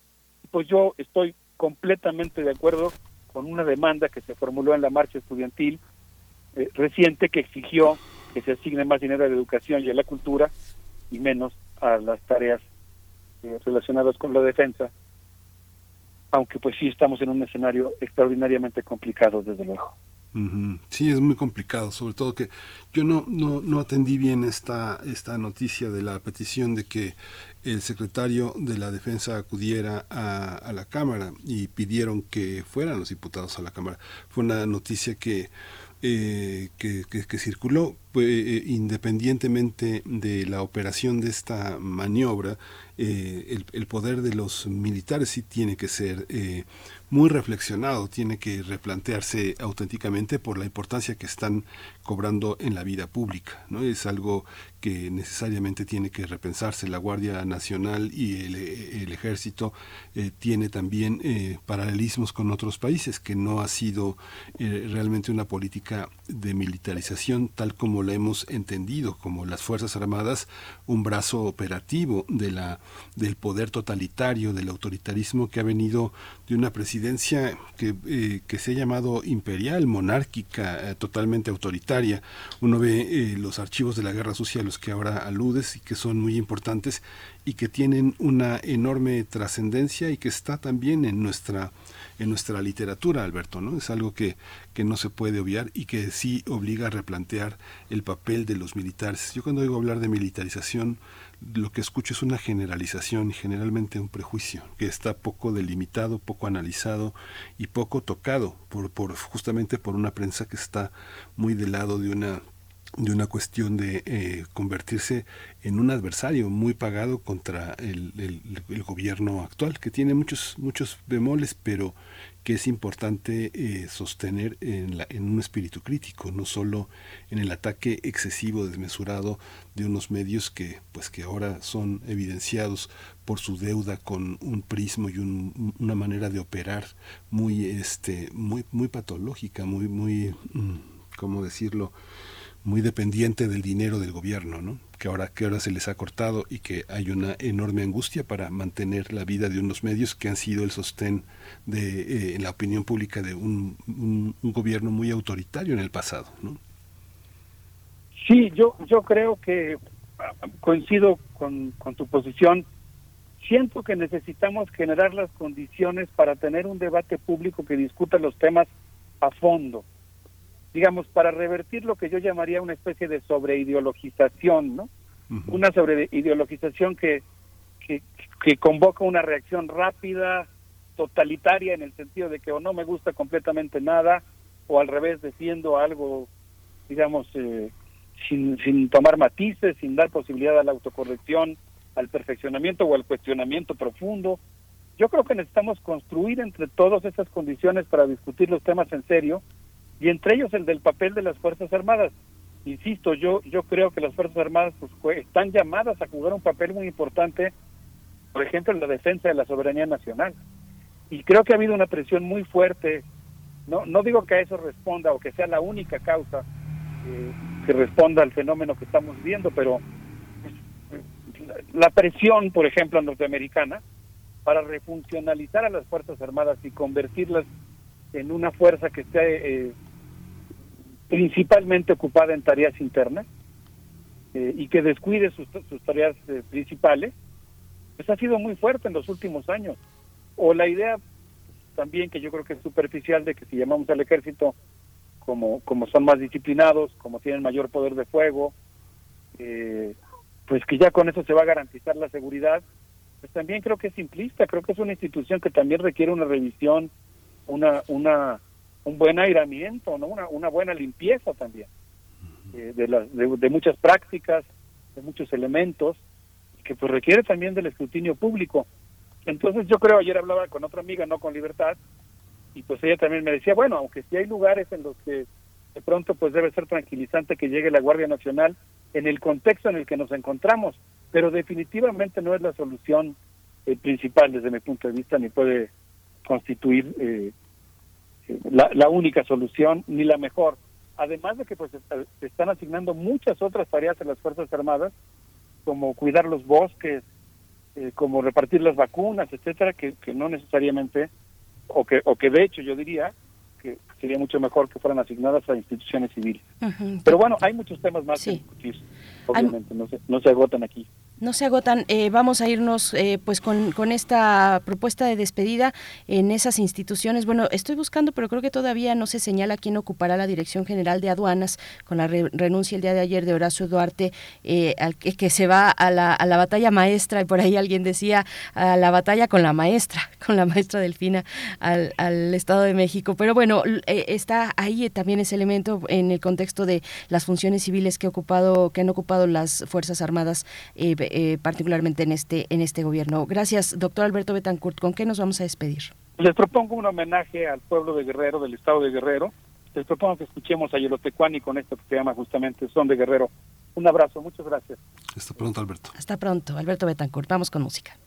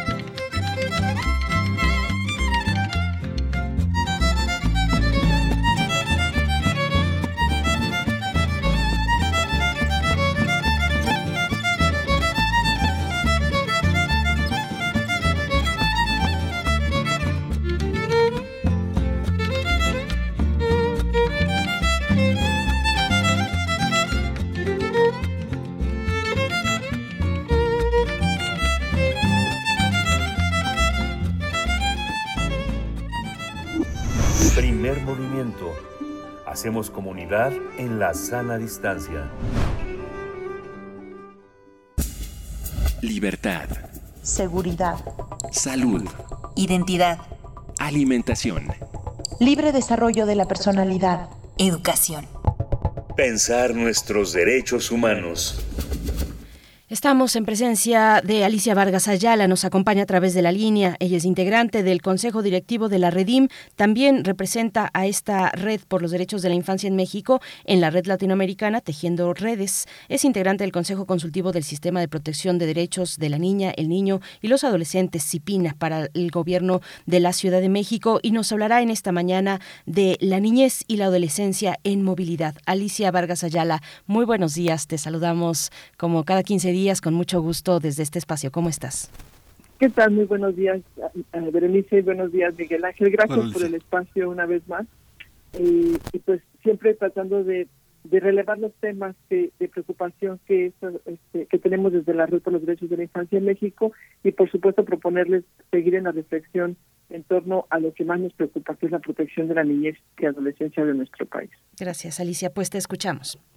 Y pues efectivamente, como lo mencionas, el día de hoy quisiera rapidísimamente abundar sobre el tema de la profunda crisis humanitaria de la niñez migrante. Y como sabemos, el corredor migratorio México-Estados Unidos, pues es el más transitado del mundo, ¿no? Al ser Estados Unidos de América el principal destino de la migración prácticamente mundial, y actualmente México es un país de origen, tránsito y destino de la migración también. Este año vimos un endurecimiento de las políticas migratorias y de los operativos de detención que han ejecutado de manera conjunta tanto la Guardia Nacional como el Instituto Nacional de Migración. Y si bien efectivamente México tiene derecho a controlar la entrada de extranjeros, también debe de garantizar los derechos humanos de las personas y en particular de las niñas, niños y adolescentes, primando sobre todo el principio del interés superior, el principio de no devolución, la no detención y separación familiar, así como la protección frente al uso excesivo de las fuerzas. Eh, en México, de acuerdo con el con boletines estadísticos de la Unidad de Política Migratoria, de enero a julio del 2022, 15.460 personas fueron eh, entre, entre 0 y 17 años fueron repatriadas de Estados Unidos a México.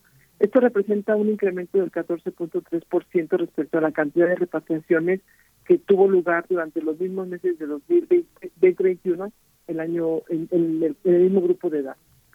En el caso de los niños, niñas, adolescentes migrantes detenidos en México, el gobierno mexicano ha realizado 32.561 detenciones de migrantes entre 0 y 17 años esto representa un incremento del 18.4% con respecto a la cantidad del mismo periodo del 2021.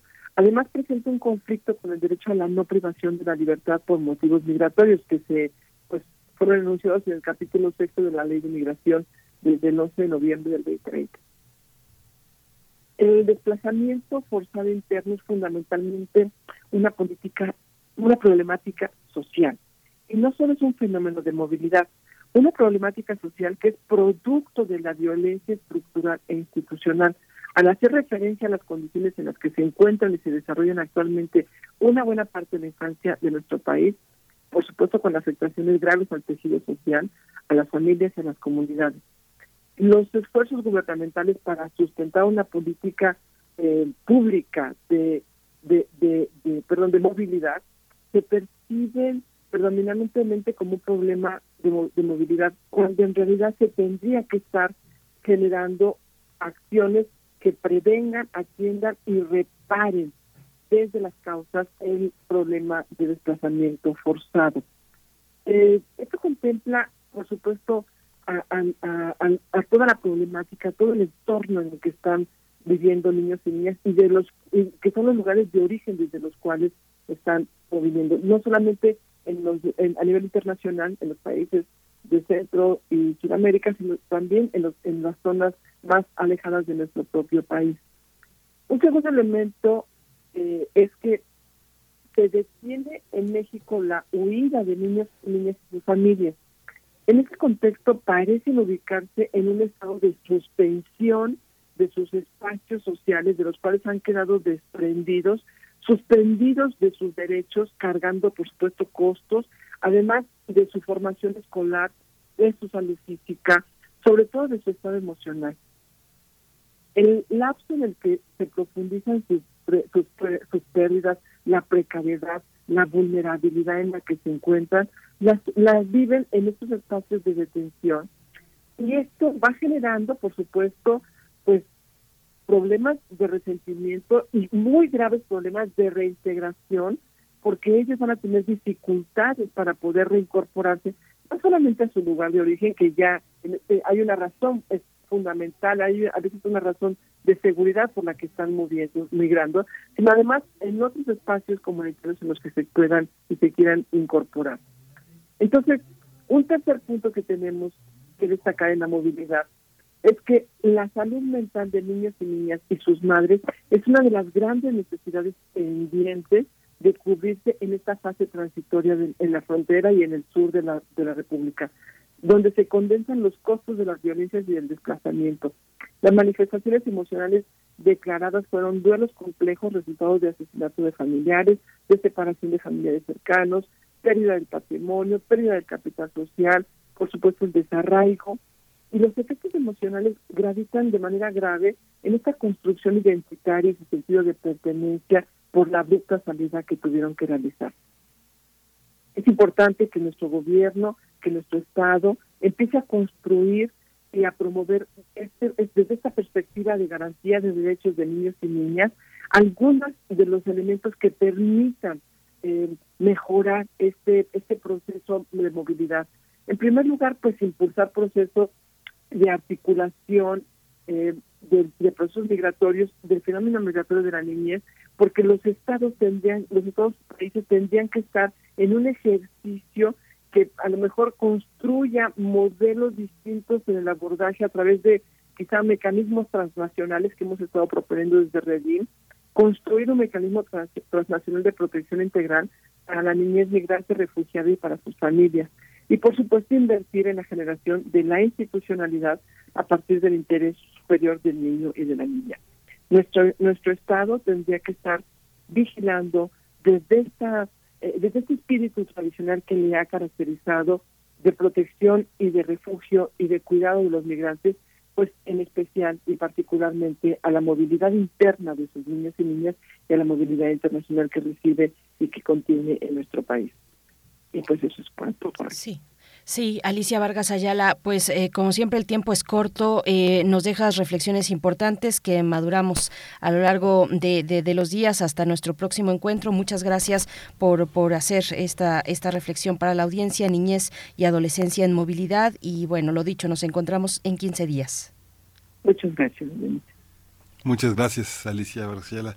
Pues ya nos despedimos, ya prácticamente estamos en el último minuto. Les agradecemos su escucha. Nos escuchamos mañana, ya viernes 14 de octubre. Esto fue Primer Movimiento. El mundo desde la universidad. Radio UNAM presentó Primer Movimiento. El mundo desde la universidad.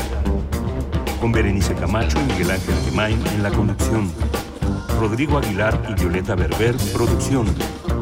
Antonio Quijano y Patricia Zavala, Noticias. Miriam Trejo, Coordinación de Invitados. Tamara Quirós, Redes Sociales. Arturo González, Operación Técnica. Locución, Tessa Uribe y Juan Staca. Quédate en sintonía con Radio UNAM. Experiencia Sonora.